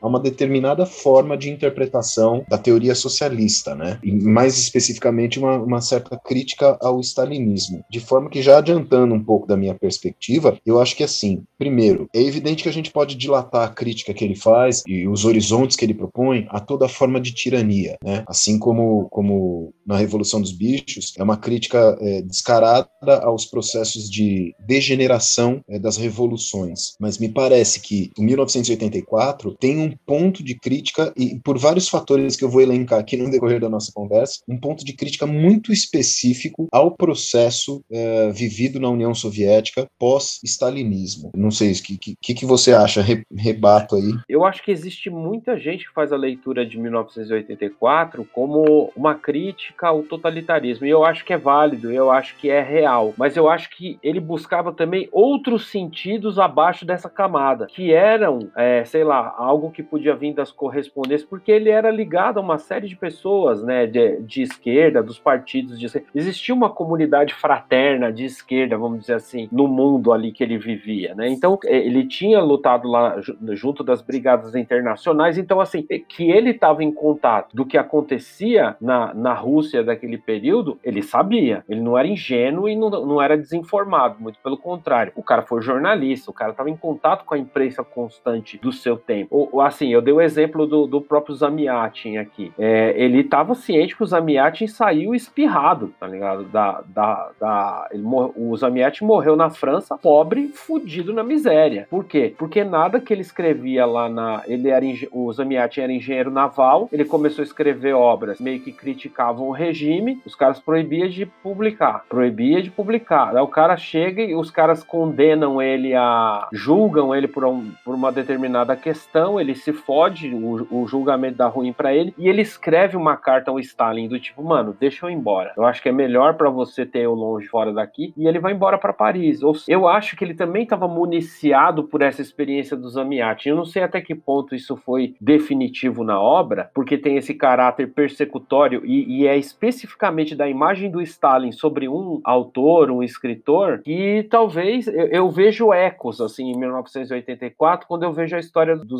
Zamiatin entendeu? Talvez até dessa proximidade com o pensamento trotskista, né? Que eu não sei exatamente se se surge durante a Guerra Civil Espanhola ou se é anterior, mas essa proximidade com o pensamento trotskista de crítica à revolução, né? A essa noção de que o Stalin é o, o coveiro porque é, de fato, o coveiro da revolução. Sim, né? sim. E isso está tá presente na obra, por exemplo, na figura do, do, inimigo do povo. Né? O inimigo do povo tem o nome de Goldstein. O sobrenome do Leon Trotsky é Leon Davidovich Bronstein. E me parece que não é uma escolha assim acidental, né? Os, os nomes estão parecidos. Eu não sei como você vê isso, mas me parece que não é nada acidental. É, é muito intencionado. Por exemplo, a figura do, do, do próprio é, grande irmão, né? O grande irmão se apresenta como um sujeito lá, descrito logo no começo do livro como de, de, um cabelinho ok ali, uma cara dos seus 40 e poucos anos de idade, com uma bigoda daquele tamanho, né? Me parece um georgiano conhecido nosso. Ele vai construindo a, a, a parte imagética do livro. É inevitável você fazer associações, cara. Tipo, e aqui eu chamo a atenção para uma coisa interessante. Eu geralmente não dou resumo do livro aqui. Eu acho que a grande experiência para quem tá ouvindo o programa é você sentar o bumbum aí num lugar confortável, pegar o seu livrinho e lendo, e lendo, e lendo, refletindo e pensando pensando, etc e tal. Mas em linhas gerais, para quem não sabe, ou para quem talvez tenha preguiça de ler o livro, ou prefira ler o livro depois de ouvir o áudio, o livro conta a história do seguinte: a história se passa no ano de 1984, num futuro distópico, né? O Estado impõe um regime é, absurdamente totalitário para a sociedade, existe toda uma questão de vigilância. Quem manda nesse lugar é essa entidade chamada o Grande Irmão, que e pela leitura do livro você começa a se contestar se ele existe mesmo. Ele, é, o existe um partido único, que é o INGSOC, né? Que é assim, essa sociedade, no caso, seria o que teria sido uma Inglaterra anterior e que foi solapado por essa sociedade fascista. Tipo, a língua foi mudada, transformada num novo idioma chamado Novilíngua. Quando você comete o crime, né? Que é o, é o crime ideia, ou seja, contestar o regime, tem também esse, esse nome específico, crime ideia. E, dado esse contexto, a personagem principal do livro é um cara chamado Winston Smith, que é um um cara, você lê o livro assim, você acha o cara até um cara meio normal, né? Um cara comum. Ele acorda, trabalha, faz as funções dele, não contesta muito. E um belo dia o cara tem um estalo e o cara começa meio que pensar por quê, né? Muito movido pela presença de uma outra personagem feminina, ele começa a pensar as coisas de outra forma e começa a se contestar. E aí vem toda uma avalanche de problemáticas para cima dele. Eu acho que quando a gente faz isso, assim, é, lendo a obra dessa maneira, assim, de tipo, quem é o, o Winston, né? É tipo, é o cara que tá ali fazendo, cumprindo sua tarefa, etc e tal. E em algum momento ele saiu fora da norma e a coisa desanda.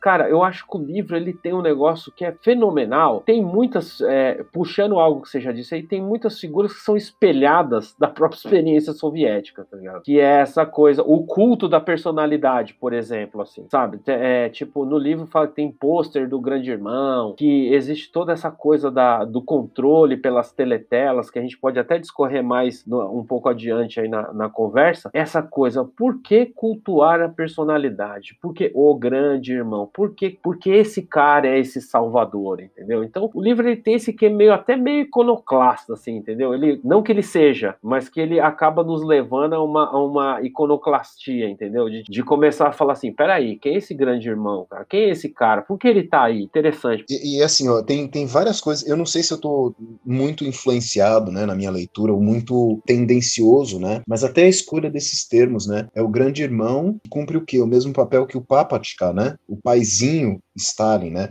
É, é, no regime soviético, Stalin, não só essa figura, essa personalidade onipresente, como é tratado por esse termo, né? Paizinho, que é o que vai substituir a religião ortodoxa por uma religião de idolatria a esse ser e uma religião de idolatria ao Estado soviético, né?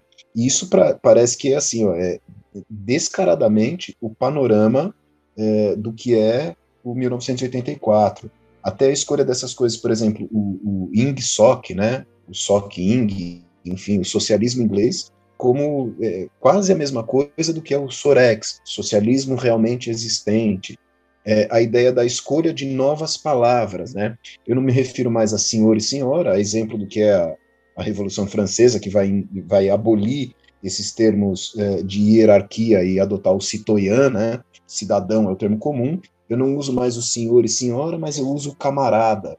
Isso também é uma referência direta ao processo soviético. É, a ideia da falsificação histórica, né?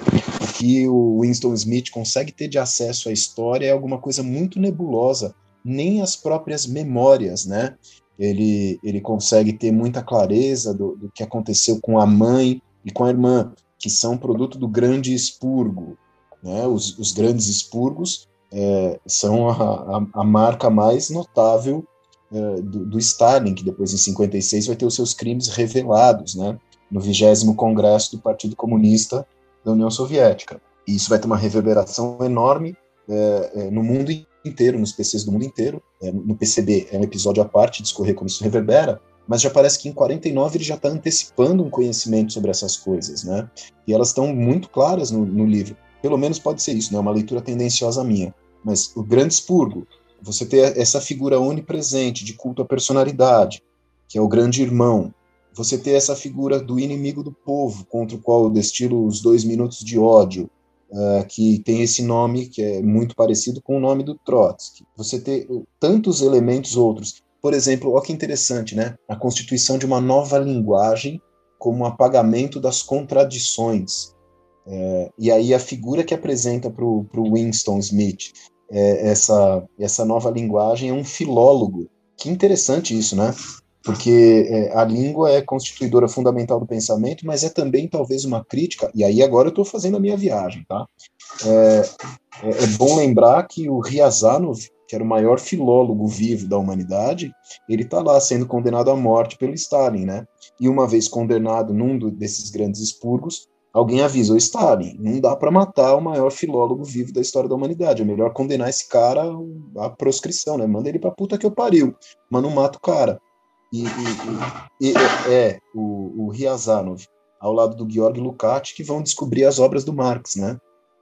O Lukács também tinha sido condenado. Aí falam assim, ó, oh, um dos maiores filósofos da história da humanidade, você também não sai matando aí a torta direito, pega mal.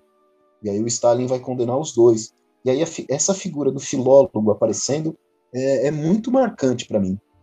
Sim. Não só por essa ideia da linguagem, como pelo fato mesmo do Ryazanov ser um sujeito que assim é, é o o inimigo número um do Estado. E por que, que ele é o inimigo número um sendo um filólogo? Né? Porque ele é um crítico, é um avesso às concepções do stalinismo. Então essas coisas me dão me dão um repertório para minha loucura aqui, né, de imaginar assim, ó, isso é uma crítica deliberada ao stalinismo e portanto serve de maneira genérica e evidente como alerta para todos nós, né? O como nessa luta contra contra as formas de tirania constituímos outras, às vezes de um horror muito pior, né? de um horror muito mais é, desgraçado, né? Até porque onde a gente encerra as nossas esperanças e a gente tem a traição, é, isso talvez nos desiluda um pouco mais, né? Com o nazismo ninguém encerra esperança, só ódio visceral e, e contraditoriedade. Não, naqueles que supostamente se apresentam como camaradas ou como perspectiva próxima a nossa e nos traem, talvez a traição seja muito mais dolorosa, né? O livro ele traz também uma outra coisa, se lá em Revolução dos Bichos ele reinventa a fábula, em 1984 com essa distopia ele reinventa a ficção científica também, porque assim ele imagina um mundo que é meio dividido em três grandes blocos e tal, e, e a história se passa num desses que é tem toda essa visão desse desse Ingsoc do, do grande irmão, etc e tal, assim, você vê que o controle social, ele é feito via entretenimento, né, cara? Eu, eu, eu acho que é uma das coisas mais emblemáticas para mim. Não só de, sei lá, tem Big Brother Brasil, toda essa porra, essa franquia que é vendida mundialmente, né? Ele é um programa, eu acho que é holandês e virou franquia no mundo inteiro, mas assim, pelo lance de tipo, olha, tem uma tela em todo lugar, no seu quarto, no seu apartamento, que vai, que tá te observando, sabe o que você faz, tanto que o Winston, quando ele quer ler alguma coisa, ele tem que ficar fora do foco da TV, lá da, da teletela. E essa coisa, esse olhar onipresente, né, que a gente pode fazer um paralelo com os nossos celulares, com os nossos tablets, ele, ele, ele vai alimentando as pessoas com o quê? Com pornografia, com, sei lá, com esporte, sei lá, com coisas que não tragam uma reflexão crítica, né? E eu acho isso, isso muito curioso, assim. O lance, o, o grau de visão que ele teve? Que assim, já tá lá no Admirável Mundo Novo, tem, no Admirável Mundo Novo tem essa coisa do controle através, né? Ah, vamos lidar com o básico instinto aí da rapaziada, mas aqui parece que ele deu um passo além, entendeu? No, em termos de controle de Estado. Eu acho uma parada muito, muito foda mesmo, assim, cara. Essa... Isso aí que aproxima talvez até um pouco do, do Gramsci, né? O, o tamanho da importância que tem a, a produção cultural e o domínio por ela também, né? Você afasta ou aproxima da possibilidade de reflexão pelo controle, né?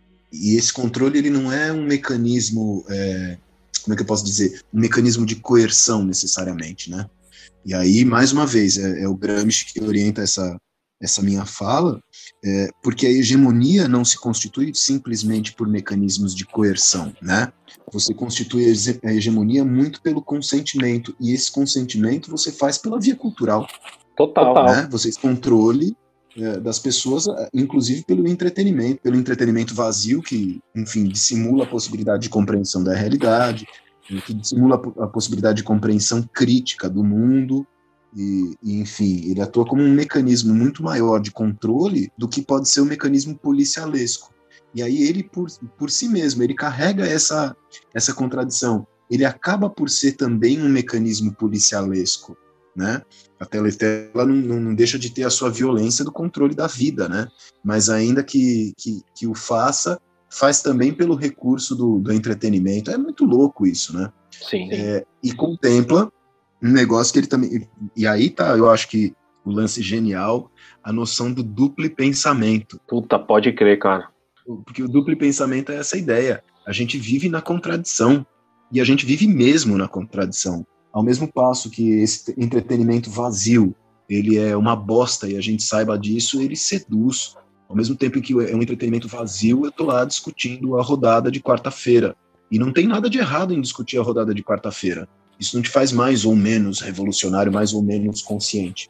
Mas, no mínimo, ele é contraditório, né? É, bom, enfim, o nosso processo de vida é contraditório, né? Sim, total. Falando em contradições, eu acho interessante é o seguinte: hoje, eu até falei lá na abertura do programa, né, que, que a ideia de fazer esse episódio, assim, surgiu de uma conversa com um amigo meu, é, e a foto que ele tinha mandado era, sei lá, era uma pilha de livros. Então tinha livros de, do Hayek, tinha livro do Mises, tinha, não sei quem, no meio tava 1984. E uma coisa interessante é que é o seguinte, assim, né, o, o Orwell não é que ele virou a casaca, ele não deixava de de fazer a crítica necessária. São duas coisas muito diferentes, né? Eu peguei um aspas dele aqui também, de novo. Ele fala o seguinte: o meu romance 1984 não foi concebido como um ataque ao socialismo ou ao Partido Trabalhista Britânico, do qual eu sou um entusiasta, mas como uma amostra das perversões que já foram parcialmente realizadas pelo comunismo e o fascismo. O cenário do livro é definido na Grã-Bretanha a fim de enfatizar que aqueles que não falam inglês não são intrinsecamente melhores ou piores do que, do que nenhuma outra e que o totalitarismo, se não for combatido, pode triunfar em qualquer lugar. Então tá aí, ó, tipo, se você tá achando que o George Orwell tá falando na mesma chave do Mises, então acho que você tem que pegar o livro e reler de novo. Eu acho que é basicamente, é. tipo... Mas é que esse, essa,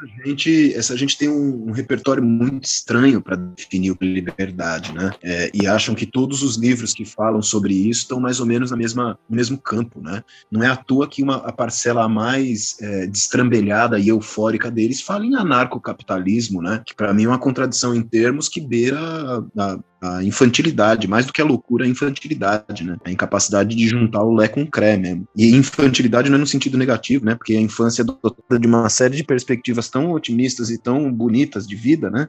Mas é a infantilidade da vida que deveria ser uma vida madura, né?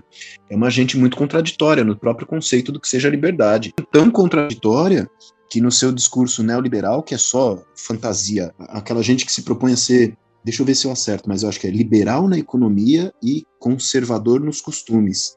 Seja lá o que de acho isso significa, né? Seja lá o que isso signifique, sei lá. É, daqui a pouco vão, vão se pintar de, sei lá, anarco-fascista, como se fosse possível lidar com essa contradição nessa discussão nesse campo. É duplo pensamento. Eu consigo con conceber os contraditórios e isso vira essa miscelânea estranha. E, enfim, a gente que acha que o Etienne de la Boétie, quando está criticando as tiranias, está falando de neoliberalismo, é o sujeito que lê a história de uma maneira distorcida, e essa gente distorce qualquer fator histórico, qualquer processo histórico, qualquer fato histórico, para defender essa posição teórica, né? Que sequer tem, tem resquício ou lastro na realidade. Uma coisa que eu acho interessante e, e que é para onde mais ou menos a nossa conversa está indo é, é, a gente tem que entender o George Orwell como um escritor ligado às causas socialistas, identificado ao movimento dos trabalhadores, etc. e tal, e de que não é porque ele fez uma crítica a um braço do socialismo de que ele seja contra, entendeu? Uma coisa que eu acho muito comum hoje em dia é as pessoas pegarem uma fração de algo, faz uma leitura torta disso e tenta articular um discurso sem perna e nem cabeça para justificar umas opiniões ridículas, assim, que não tem como, que não tem como, como você mesmo falou, que não tem lé com cré, entendeu? É uma ideia torta, sem começo e sem fim, tá ligado? É, é importante a gente pegar e, e rever, analisar criticamente as obras, sejam elas quais forem, entendeu? Eu acho que a gente tem que ler escritores conservadores, a gente tem que ler escritores libertários, a gente tem que ler escritores comunistas, a gente tem que ler os liberais, a gente tem que ler tudo, cara. Mas ler tudo isso com base suficiente de fazer a crítica, entendeu? Que é o que essa sociedade do meme hoje parece não conseguir fazer. Essa a sociedade lacradora, né? Essa necessidade desesperada de, de vencer, né? De, é, é, tem, tem mais do que o termo lacrar, essa, gente gosta do refutar. É, essa necessidade de refutar, né? Eu tenho que vencer o debate. Que, que porra é essa, né? Não tem entendimento crítico, né? Que é isso que você está propondo. Eu, eu concordo totalmente, assim. Não tem entendimento crítico das coisas. Crítica não no sentido de que está tudo errado e eu preciso justificar e ter razão, mas um entendimento com um certo distanciamento, né? É, e isso é produto dos nossos tempos mesmo, né? De pensamento fanatizado. Essas são expressões, e o neoliberalismo aí é, é para mim, uma delas só, né? Não é nem a mais importante, nem a mais relevante sequer, mas é só expressão de pensamento fanatizado. Tem tantos outros segmentos à esquerda que também fanatizam o seu pensamento. É, aliás, a principal crítica que alinha o Orwell a uma a ideia de que ele está criticando o socialismo in totum, né, na sua totalidade, é o pensamento stalinista. E só se irrita com o Orwell quem é stalinista. Do mesmo jeito que quando eu falo assim, cara, você está sendo racista, o racista se incomoda.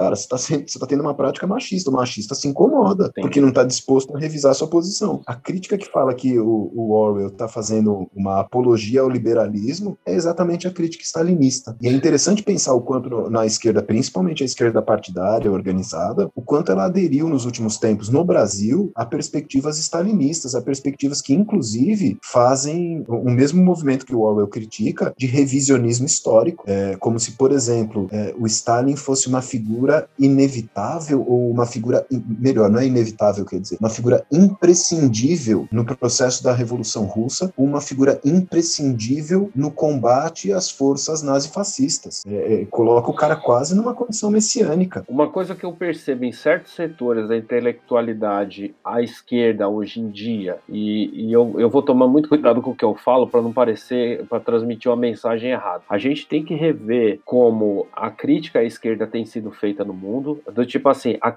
existe a crítica da esquerda pela esquerda e existe a crítica da esquerda pela direita, que são coisas diferentes, distintas. Então, do tipo, olha, munido da crítica à esquerda, como eu entendo os processos que descambaram na União das Repúblicas Socialistas Soviéticas? E como eu faço a leitura da União Soviética, vendo por, por um olhar liberal, conservador e, sobretudo, norte-americano, por exemplo. Então, assim, são coisas distintas que, pela falta da crítica, as pessoas estão comprando como se fosse a mesma coisa. E não é. Uma coisa sou eu e, e falar assim: olha, rolou o, o Progrom, ou rolou que, sei lá, X pessoas morreram nos campos de trabalho forçado é, lá na Sibéria? Ou quantas pessoas morreram de fome aí pelos do, do desajuste nos planos quinquenais, alguma coisa assim do tipo? É, é existe toda uma visão para você fazer a crítica disso, existe a documentação que você pode analisar disso, etc e tal. Só que o que eu vejo no senso comum aí no, né, na, na lacração e etc e tal é isso é um recorte de determinado assunto feito à revelia, e daí dá a impressão de umas coisas malucas, né? Porque o cara acha que 1984 é tipo um livro irmão do livro lá da Ayn Rand, lá, o, o a, da, a, da Revolta de Atlas lá. Eu falo, mano, não é, cara. Como assim? Que, que leitura que vocês estão fazendo, entendeu? Tipo, sei lá, desculpa. Eu, às vezes eu me eu fico meio puto, assim, eu me. Não, não, mas, é, mas, mas é, é porque imputece mesmo, né? É, o caminho para a servidão lá do, do Hayek não é irmão do discurso da servidão voluntária, né? Mas parece que as pessoas também só estão lendo título, né? Só estão lendo todo mundo que, que supõe dizer liberdade tá, tá falando de liberalismo, ou todo mundo que, que critica é, é, é, essas razoavelmente é, sujeitas à crítica manifestações do que foi o, o socialismo real são antissocialistas necessariamente. Puta que eu pariu, tem gente fazendo elogio à Iugoslávia, tem gente fazendo elogio ao socialismo albanês. Então a gente pode legitimar, é, é, de acordo com sei lá qual orientação, a ideia de que Sim, práticas genocidas são aceitáveis dentro de um determinado contexto. É, a ideia dos campos de trabalho forçado na Sibéria, os grandes expurgos, os processos de Moscou são todos aceitáveis, afinal de contas é o preço a se pagar na história pela construção de um outro mundo. E que caralho de outro mundo é esse? Aí eu sou mais eu sou mais eu sou mais o galeano dizendo que os intelectuais do norte adoram se apaixonar pelas revoluções do sul, né? As revoluções fracassadas, né? É, e adoram esse caminho que é o socialismo. E o que é o socialismo? O caminho mais longo para sair do capitalismo e chegar no capitalismo. Esse ceticismo do galeano para mim é genial. Primeiro, que o, o que se faz hoje, essa paixão, né? Essa paixão é da década de 70, para dizer bem a verdade, né? Pelas revoluções do Sul, que já são revoluções fracassadas, até aí eu, eu entendo, né? É, eu sou também um que romantiza a Guerra Civil Espanhola sabendo do fracasso, mas pelo menos eu fracassei com os caras certos, né? Diz o Hemingway, né, numa frase que circula pela internet, que mais importante que a guerra é saber quem são seus aliados no front, né? Então eu sou, eu sou um derrotado com orgulho, né? Mas enfim, a outra parte da crítica me parece tão importante quanto essa, né? Quando Galeano, no seu ceticismo, ceticismo revolucionário, esse sim, hein? É, diz que, mano, não adianta a gente chegar na, na constituição do, do, socialismo real como esse modelo chinês, como modelo soviético, como modelo albanês, jugoslavo, sei lá o quê, e achar que tá tudo bem, é, é, é sobre isso e tá tudo bem, né? achar que tá tudo sim, bem. Exatamente. Que seja a coisa mais escrota, abominável da história da humanidade, desde que os fins sejam alcançados. Que caralho de fim? Eu vou desviar um pouquinho da prosa desse Romo para trazer uma outra coisa, né? Muita gente se pergunta, né, por que 1984? Não, o Orwell mesmo nunca escreveu nenhum motivo abertamente, a não ser que a história se passe nesse ano fictício de 1984, né? É, algumas pessoas entendem que ele pudesse estar fazendo alusão ao centenário da Sociedade Fabiana, né, que foi fundada em 1884, ou talvez ao romance Iron Will do Jack London, né? Ele de novo voltando aqui à história que ele se passa 1984. Né? O, o, grande lance é que parece que no final das contas, o livro ele foi escrito em 1948. Ele tentou colocar um outro título que chamava O Último Homem da Europa. E aí a ideia desse, sei lá, no, no, os editores, ele mesmo também não estava muito satisfeito com esse título. E como o livro foi concluído, é escrito em 1948, ele meio que inverteu os, os, os dígitos finais, meio que para passar a ideia de que assim, olha, se a gente está com medo de uma coisa fascista, totalitária, ela não está muito longe. De 48 para 84, nem é um, em termos históricos, é um, é um espirro, é muito rápido. Eu acho que isso aí mostra, tipo, uma genialidade, assim, tá ligado? Tipo, de percepção que, porra, o livro tem um, o título de um livro é um número, puro e simples, entendeu? Não tem mais nada, não tem o um subtítulo, nada, assim. Porque se ele teve essa ideia de processo, pô, quanto tempo a gente tá falando da Revolução é, de 17, mas, assim, Stalin tá no poder ali no, no período que ele escreve já está no poder há um tempinho razoável já. Ele sai do poder só quando ele morre. Desse auge desse totalitarismo soviético, dessa ideia da revolução corrompida, é uma margem de tempo muito curta. E eu acho que isso é foda, porque ele acaba passando um recado muito sério pra gente. Bicho, você tá achando que o ovinho da serpente não vai chocar? Ele tá embaixo do olho. É o que a gente falou lá da, da escola de guerra fundada no Rio de Janeiro, é o que a gente tá falando do golpe aí de 2016, porque, rapaziada, desculpa falar, foi golpe mesmo, viu? E continua sendo golpe e ele continua em curso. Então, Sim, assim... É, assim, ó, a gente precisa entender que não é só é, uma questão localizada de um golpe para desarticular um partido ou um governo, mas era um golpe de fragilização das instituições democráticas. E isso ficou muito evidente no processo que ele ganha posteriormente, do qual o, o fulano no poder aí é simplesmente uma expressão. Bolsonaro é só uma parte do processo, é só uma, uma mosquinha inútil e insignificante que pode ser trocada por outra mosca, né? O problema é a gente olhar o 2016 como o processo da merda, né? E aí ele, ele pode ser trocado, mas a merda permanece aberta como fragilização dessas instituições que já são extremamente frágeis, né? Num país do, do golpe sucessivo, a nossa república, a história de golpes, eh, já aparece como uma figura extremamente fragilizada, né? A democracia pra gente é uma ilusória possibilidade, até num país de desigualdade gritante quanto a nossa, uma ilusória possibilidade de uma fachada, né? Só para diminuir diminuir um pouco o foco aí desse microscópio. Não precisa nem falar tanto de Brasil, cara. Você fala em São Paulo, a nossa cidade onde a gente mora, sei lá, tem lugares que tem um, um nível de vida dinamarquês e tem uma grande maioria que vive num nível Somália, entendeu? De sobrevivência. É aquilo, né, meu? Um país escravocrata, uma história cagada, uma elite chucra pra cacete. As pessoas adoram falar em, em ser patriotas, patriotas, patriotas, mas ninguém é patriota porra nenhuma. É sempre uma lógica da rapinagem, de tipo, de arrancar o que pode e debandar, arrumar logo a sua cidadania europeia para ir embora daqui. Então, o Brasil é uma sociedade muito complexa e muito particular. Assim. E daí, quando você lê 1984, daí você começa a analisar o contexto histórico no qual ela foi criada, as críticas que ela pode estar fazendo e ver o processo que a gente está submetido, é meio desesperador, assim, cara, para mim, em especial. Assim. É complexo, muito complexo, cara. O Marcelo, sabe que eu vou fazer uma volta aqui ao que a gente, ao início da nossa conversa. Você sabe que quando eu reli agora o 1984, eu tive uma algo muito similar ao que eu tive quando eu li Franz Kafka, A Metamorfose, quando eu li o Dostoiévski, Crime e Castigo. Você fecha o livro e na hora que você olha para a realidade, parece que o seu olhar está transformado. É isso mesmo. Isso é muito interessante. Ele passa a olhar para a realidade e com um ar de suspeição, né? Pô, mas as coisas não são como parecem ser, não. Peraí. O ar fica, parece que, poluído pela, pela reflexão do livro. E isso talvez seja o grande mérito. O mérito político dele não está numa crítica específica a um determinado momento histórico ou ao processo histórico soviético, mas a capacidade da gente olhar para o mundo com um outro ângulo, né? Um ângulo que, é, em certa medida, polui a nossa visão, macula a nossa visão, né? Não tá tudo certo, não tá não tá tudo bem, e é sobre isso, né? Não é. tá, as, as coisas estão fora do seu prumo, né? Seja no período atual, pós-golpe, seja em outro momento. É que o de agora parece colocar as coisas numa contradição muito mais gritante, né? Muito mais extremada, é, num clima de, de, de, separação de corte muito mais extremado. Mas a coisa vem desandada há muito tempo, né? Sim, pra caralho, né? Tipo, e a coisa ela só aconteceu aqui porque tinha terreno fértil para isso, entendeu? Tinham bases muito bem estabelecidas para isso, assim. André, pô, Cara, eu acho que a gente deu conta de falar assim as coisas que tinha sobre a obra. Eu acho que a gente pode passar para o bloco 3, que é o bloco final, que é um bloco que a gente meio que faz um fechamento. A gente pode falar do impacto, da importância, da influência da obra. Bom, vamos lá.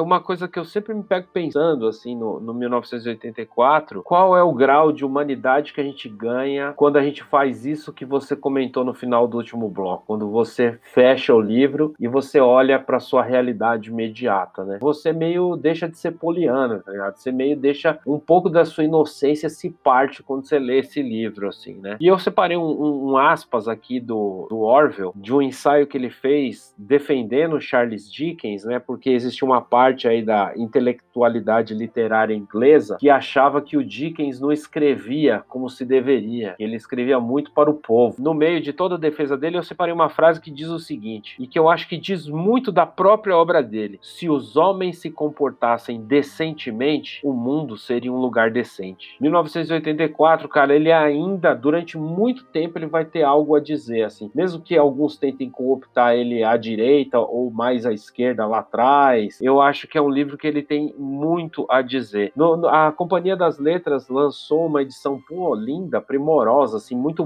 bonita, assim, um puta projeto gráfico lindo, assim. E no site de, de, da própria editora, quando fala do livro, tem um aspas que eu acho muito interessante. Fala assim, ó, muitos leram 1984 como uma crítica devastadora aos belicosos totalitarismos nazifascistas da Europa, de cujos terríveis crimes o mundo ainda tentava se recuperar quando o livro veio a lume. Nos Estados Unidos, Unidos foi visto como uma fantasia de horror quase cômico voltada contra o comunismo da hoje extinta União Soviética, então sob o comando de Stalin e o seu partido único e inquestionável. No entanto, superando todas as conjunturas históricas e até mesmo a data futurista do título, a obra magistral de George Orwell ainda se impõe como uma poderosa reflexão ficcional sobre os excessos delirantes, mas perfeitamente possíveis de qualquer forma de poder incontestado, seja onde for. Beleza que é um texto da própria editora que está lançando usando livro, mas essa análise, ela foi muito certeira, assim, entendeu? De, de como se faz a leitura de um livro em um determinado momento. Uma, a sociedade liberal norte-americana vai ver só como uma,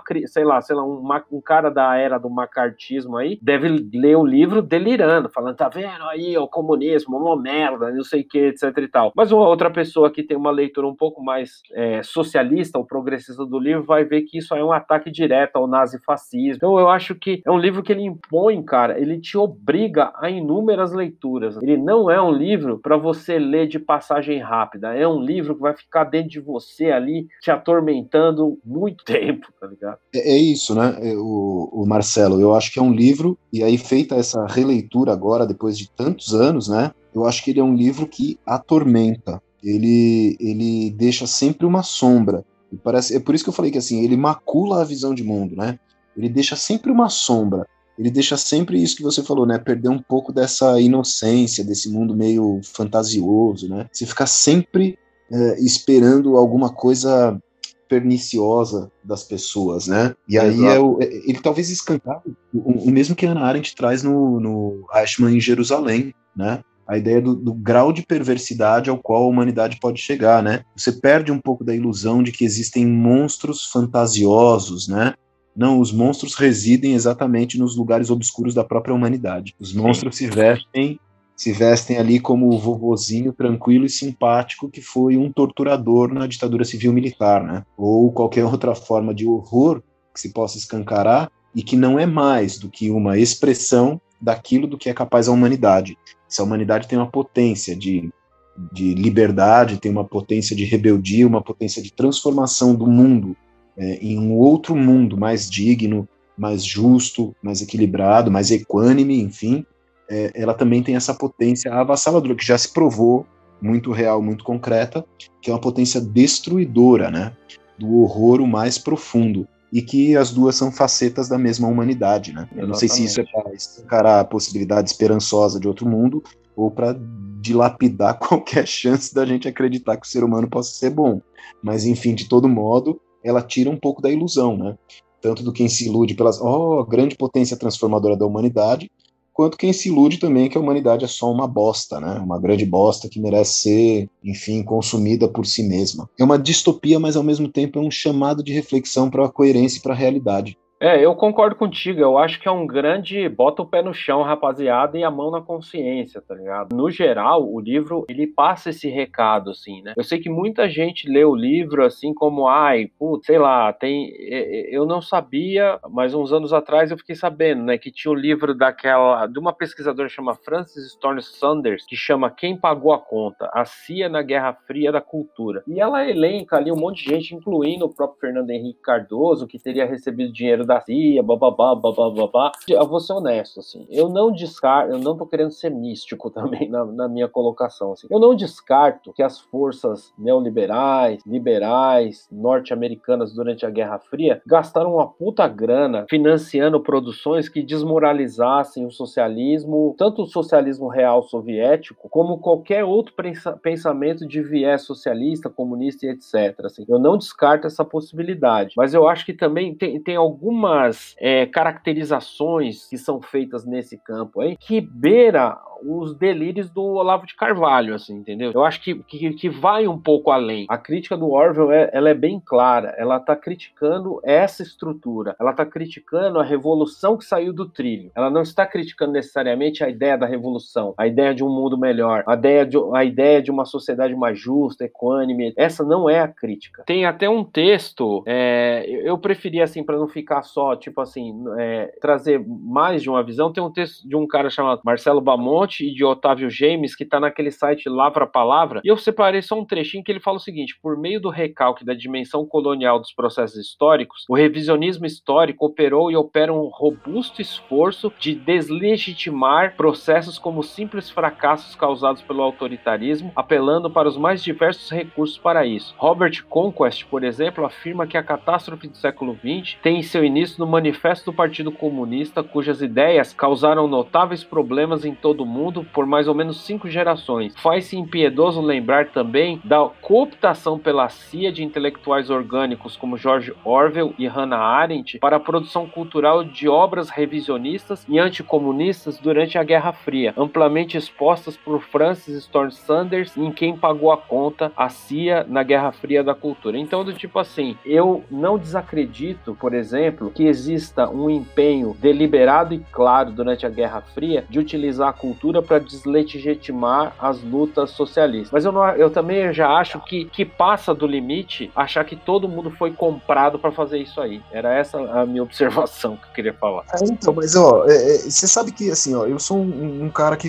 que faz análise da obra do Giovanni Arrighi, né? E o Giovanni Arrighi tem duas grandes frentes assim que formam o pensamento dele, é, que são as que eu fui me dedicar a estudar, né? Uma é o, o pensamento do Fernando Brodel é, e a outra é o pensamento do Gramsci. E aí isso aparece como uma contradição que para um certo pensamento mais sectário, mais dogmático, eu tenho um, um sério problema com dogmatismo, mas eu também tenho um sério problema com a ortodoxia, porque eu acho que toda ortodoxia ela é, ela tende a ser muito burra, ela é muito limitante. E, e por isso que eu adoro as contradições e o heterodoxo, né? Contradição não como duplo pensamento, mas como como busca de repertório mais amplo. O Brodel é um cara acusado de ser comprado para distorcer o marxismo. Cara, me parece que isso é uma leitura tão estúpida de quem sequer se debruçou na leitura do Fernando Brodel. É, pega o Mediterrâneo, lê ele inteirinho, lê lá as 1.800 páginas do livro e depois você faz uma crítica, né? Sabe? É, então até, até antes, até se você pegar assim, ó, quando ele escreve o artigo, é, tá no História e Ciências Sociais, quando, quando ele escreve na, em 50 o artigo por uma história econômica, ele está dizendo, campeão, mas o Marx já fez a análise teórica do capital. O que a gente precisa fazer é trazer uma perspectiva histórica, entender o capitalismo histórico. É aí que, por exemplo, o Immanuel Wallerstein, da análise de sistema mundo, vai falar, tá aqui, ó, eu tenho que entender o processo histórico do capitalismo. O que, que eu faço para entender isso? Pego todo o aporte do Marx. É, é meio paranoico também, sabe? Eu não posso ler o Fernando Brodel. Claro que eu posso, incorpora as contradições dessa leitura. Exato. Senão, assim, ó, o, marxismo, o marxismo tem que se restringir é, ao ponto de que eu não posso ler Foucault. Aí vira religião, pecado. Eu não posso ler Foucault. Caralho, o Foucault dá uma dimensão sobre o que seja o poder que o Marx não estava preocupado. Exatamente. O Marx, o não conseguiu. Isso sequer estava no campo da preocupação dele. Então, por que não se valer de uma leitura do Marx, tá ligado? Que para além de ficar é, diz, fazendo pregação religiosa, eu tô sendo infiel, eu não falo assim, porra, esse cara tá me dando repertório, tá me dando ferramenta, né? Aí eu uso a ferramenta dele e somo a ferramenta do outro. O Foucault por uma mirada marxista pra você ver que o cara é muito foda. É muito louco. É o que, sei lá, o Eric Fromm, o Eric Fromm faz isso no Medo à Liberdade. Já que a gente falou nesse tema, né, do, do, do totalitarismo da liberdade, Ou o, o, livro mais, mais brutal do Eric Fromm, que não é O Medo à Liberdade, é o Anatomia da Destrutividade Humana, é uma celebração ao anti-stalinismo. É, ele escracha o stalinismo de tal jeito que você fala, puta que eu pariu.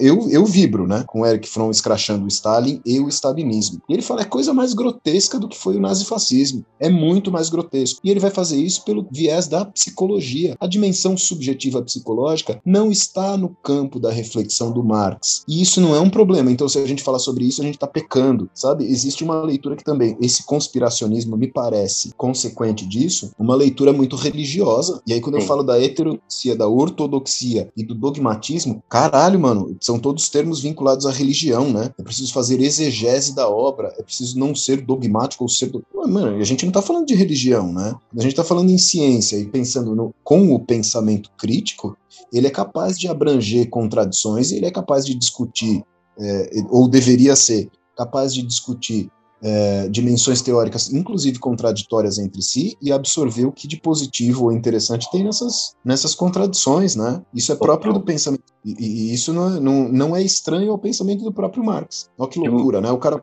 vai ler escritores burgueses. O que, que ele deveria fazer? Falar, não, é pecado, na minha igrejinha não pode ler escritor burguês. Aí o cara fala, mano, quer entender o que é o capitalismo, o que é a sociedade burguesa? Lê o Balzac. Balzac é foda. E é mesmo, cara.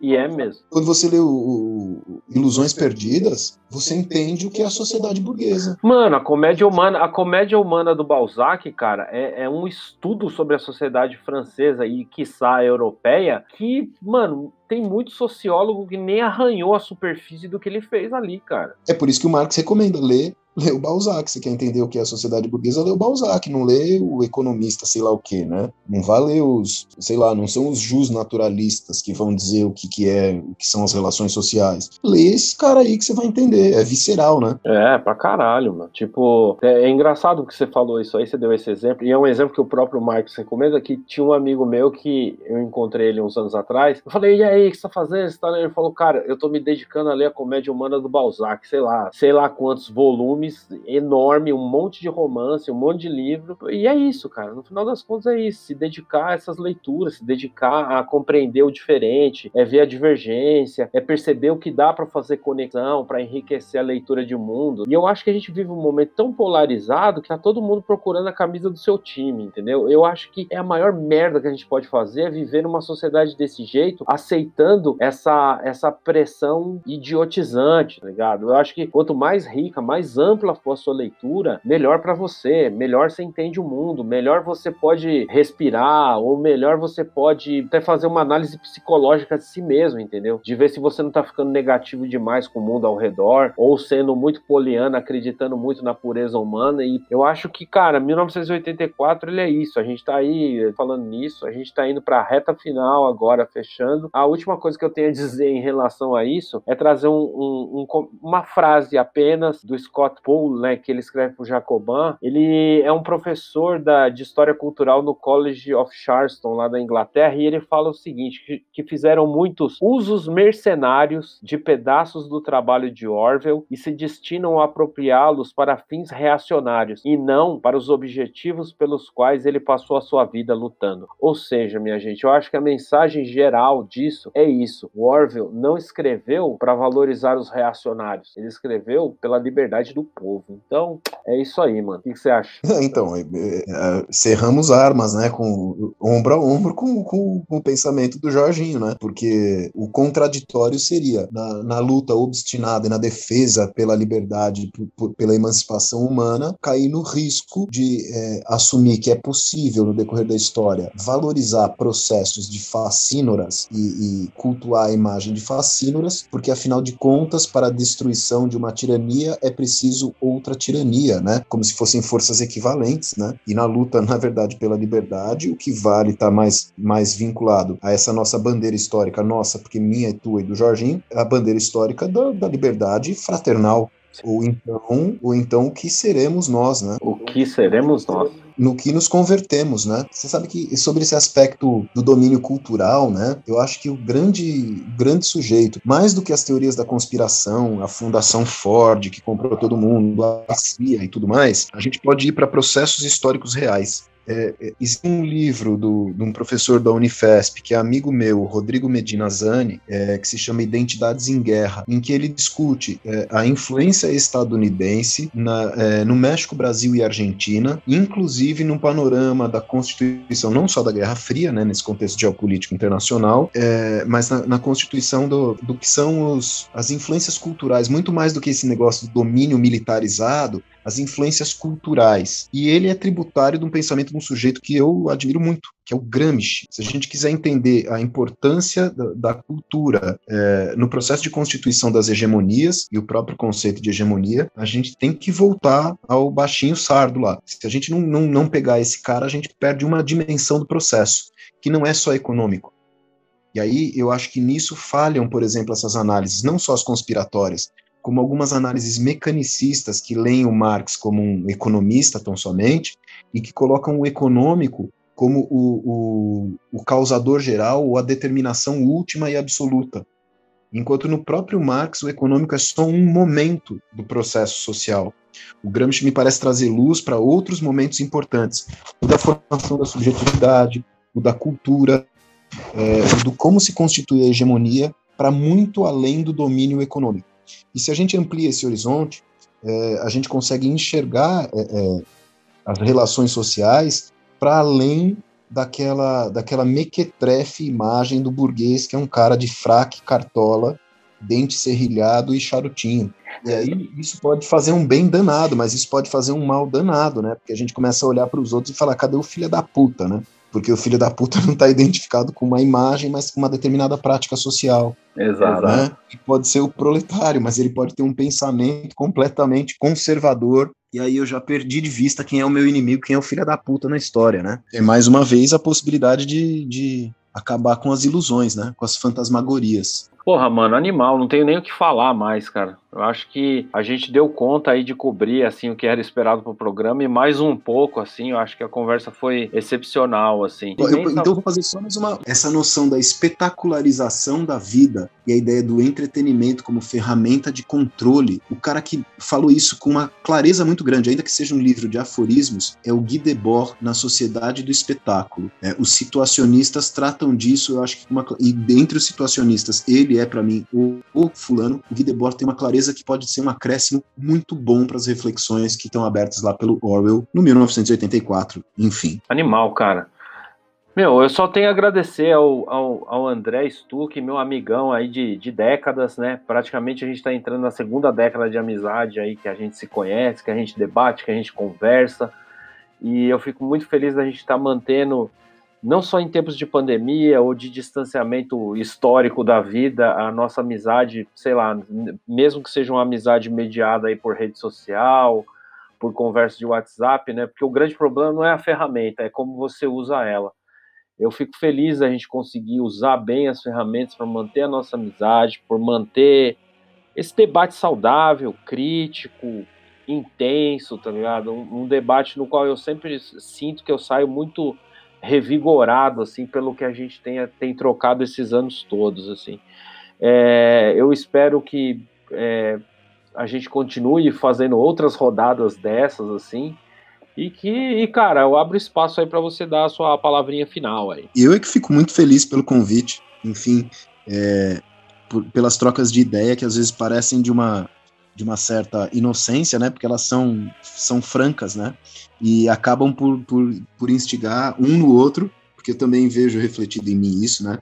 É, os diálogos que são sempre provocativos, né? Que suscitam reflexão profunda, por mais que eles não sejam diálogos teóricos, rebuscados e cheios de pompa, né?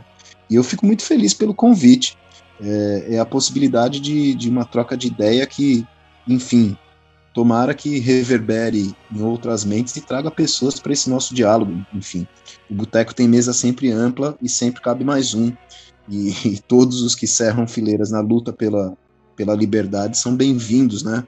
Nesse, nesse diálogo. Os que também não cerram, que não fazem ombro a ombro frente conosco, também são bem-vindos. Enfim, quem sabe não se convertam é, em aliados ou revelem as suas faces de inimigos em tempos sombrios é importante saber, enfim, essas duas posições, quem são os nossos inimigos e quem são os nossos aliados.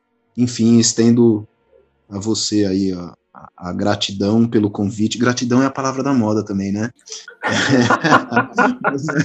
mas, não é no sentido do gratiluz, não. Eu fico muito agradecido, de verdade, muito lisonjeado pelo convite. Feliz mesmo, enfim, na esperança de revê-lo muito em breve. Sim, sim, cara. E que essa pandemia passe, que todo mundo se cuide, que todo mundo tome a, todas as doses necessárias.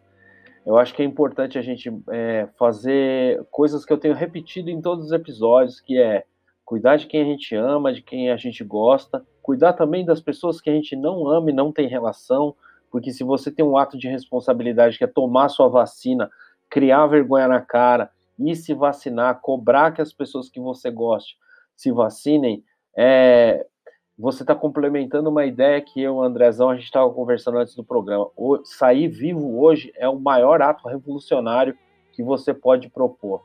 Dentro de um mundo aí dentro de uma vivência é, de necropolítica, genocida e assassina que a gente está vivendo, manter vivo é, o, é, o, é o maior ato, é a malandragem, a malandragem de verdade é viver, como diria o Brown, em linhas mais simples. Eu acho que a gente, te, é, eu acho que no final das contas a gente tem que fazer isso, se manter vivo para ver um dia novo, para poder continuar sonhando, para poder continuar criando coisas, para poder continuar trocando com os nossos amigos e, quem sabe, fazer um dia esse mundo um lugar melhor. Assim. Então, eu agradeço vocês que chegaram até aqui no programa. A gente está encerrando a transmissão. Se você é novato aqui no programa e essa foi a sua primeira experiência, eu agradeço a sua chegada. Peço que você navegue aí na nossa playlist. Peço que você, se tiver vontade, for do seu interesse, compartilhe esse programa com seus amigos, nas suas redes, nos seus contatos. E é isso aí. Até mais e até.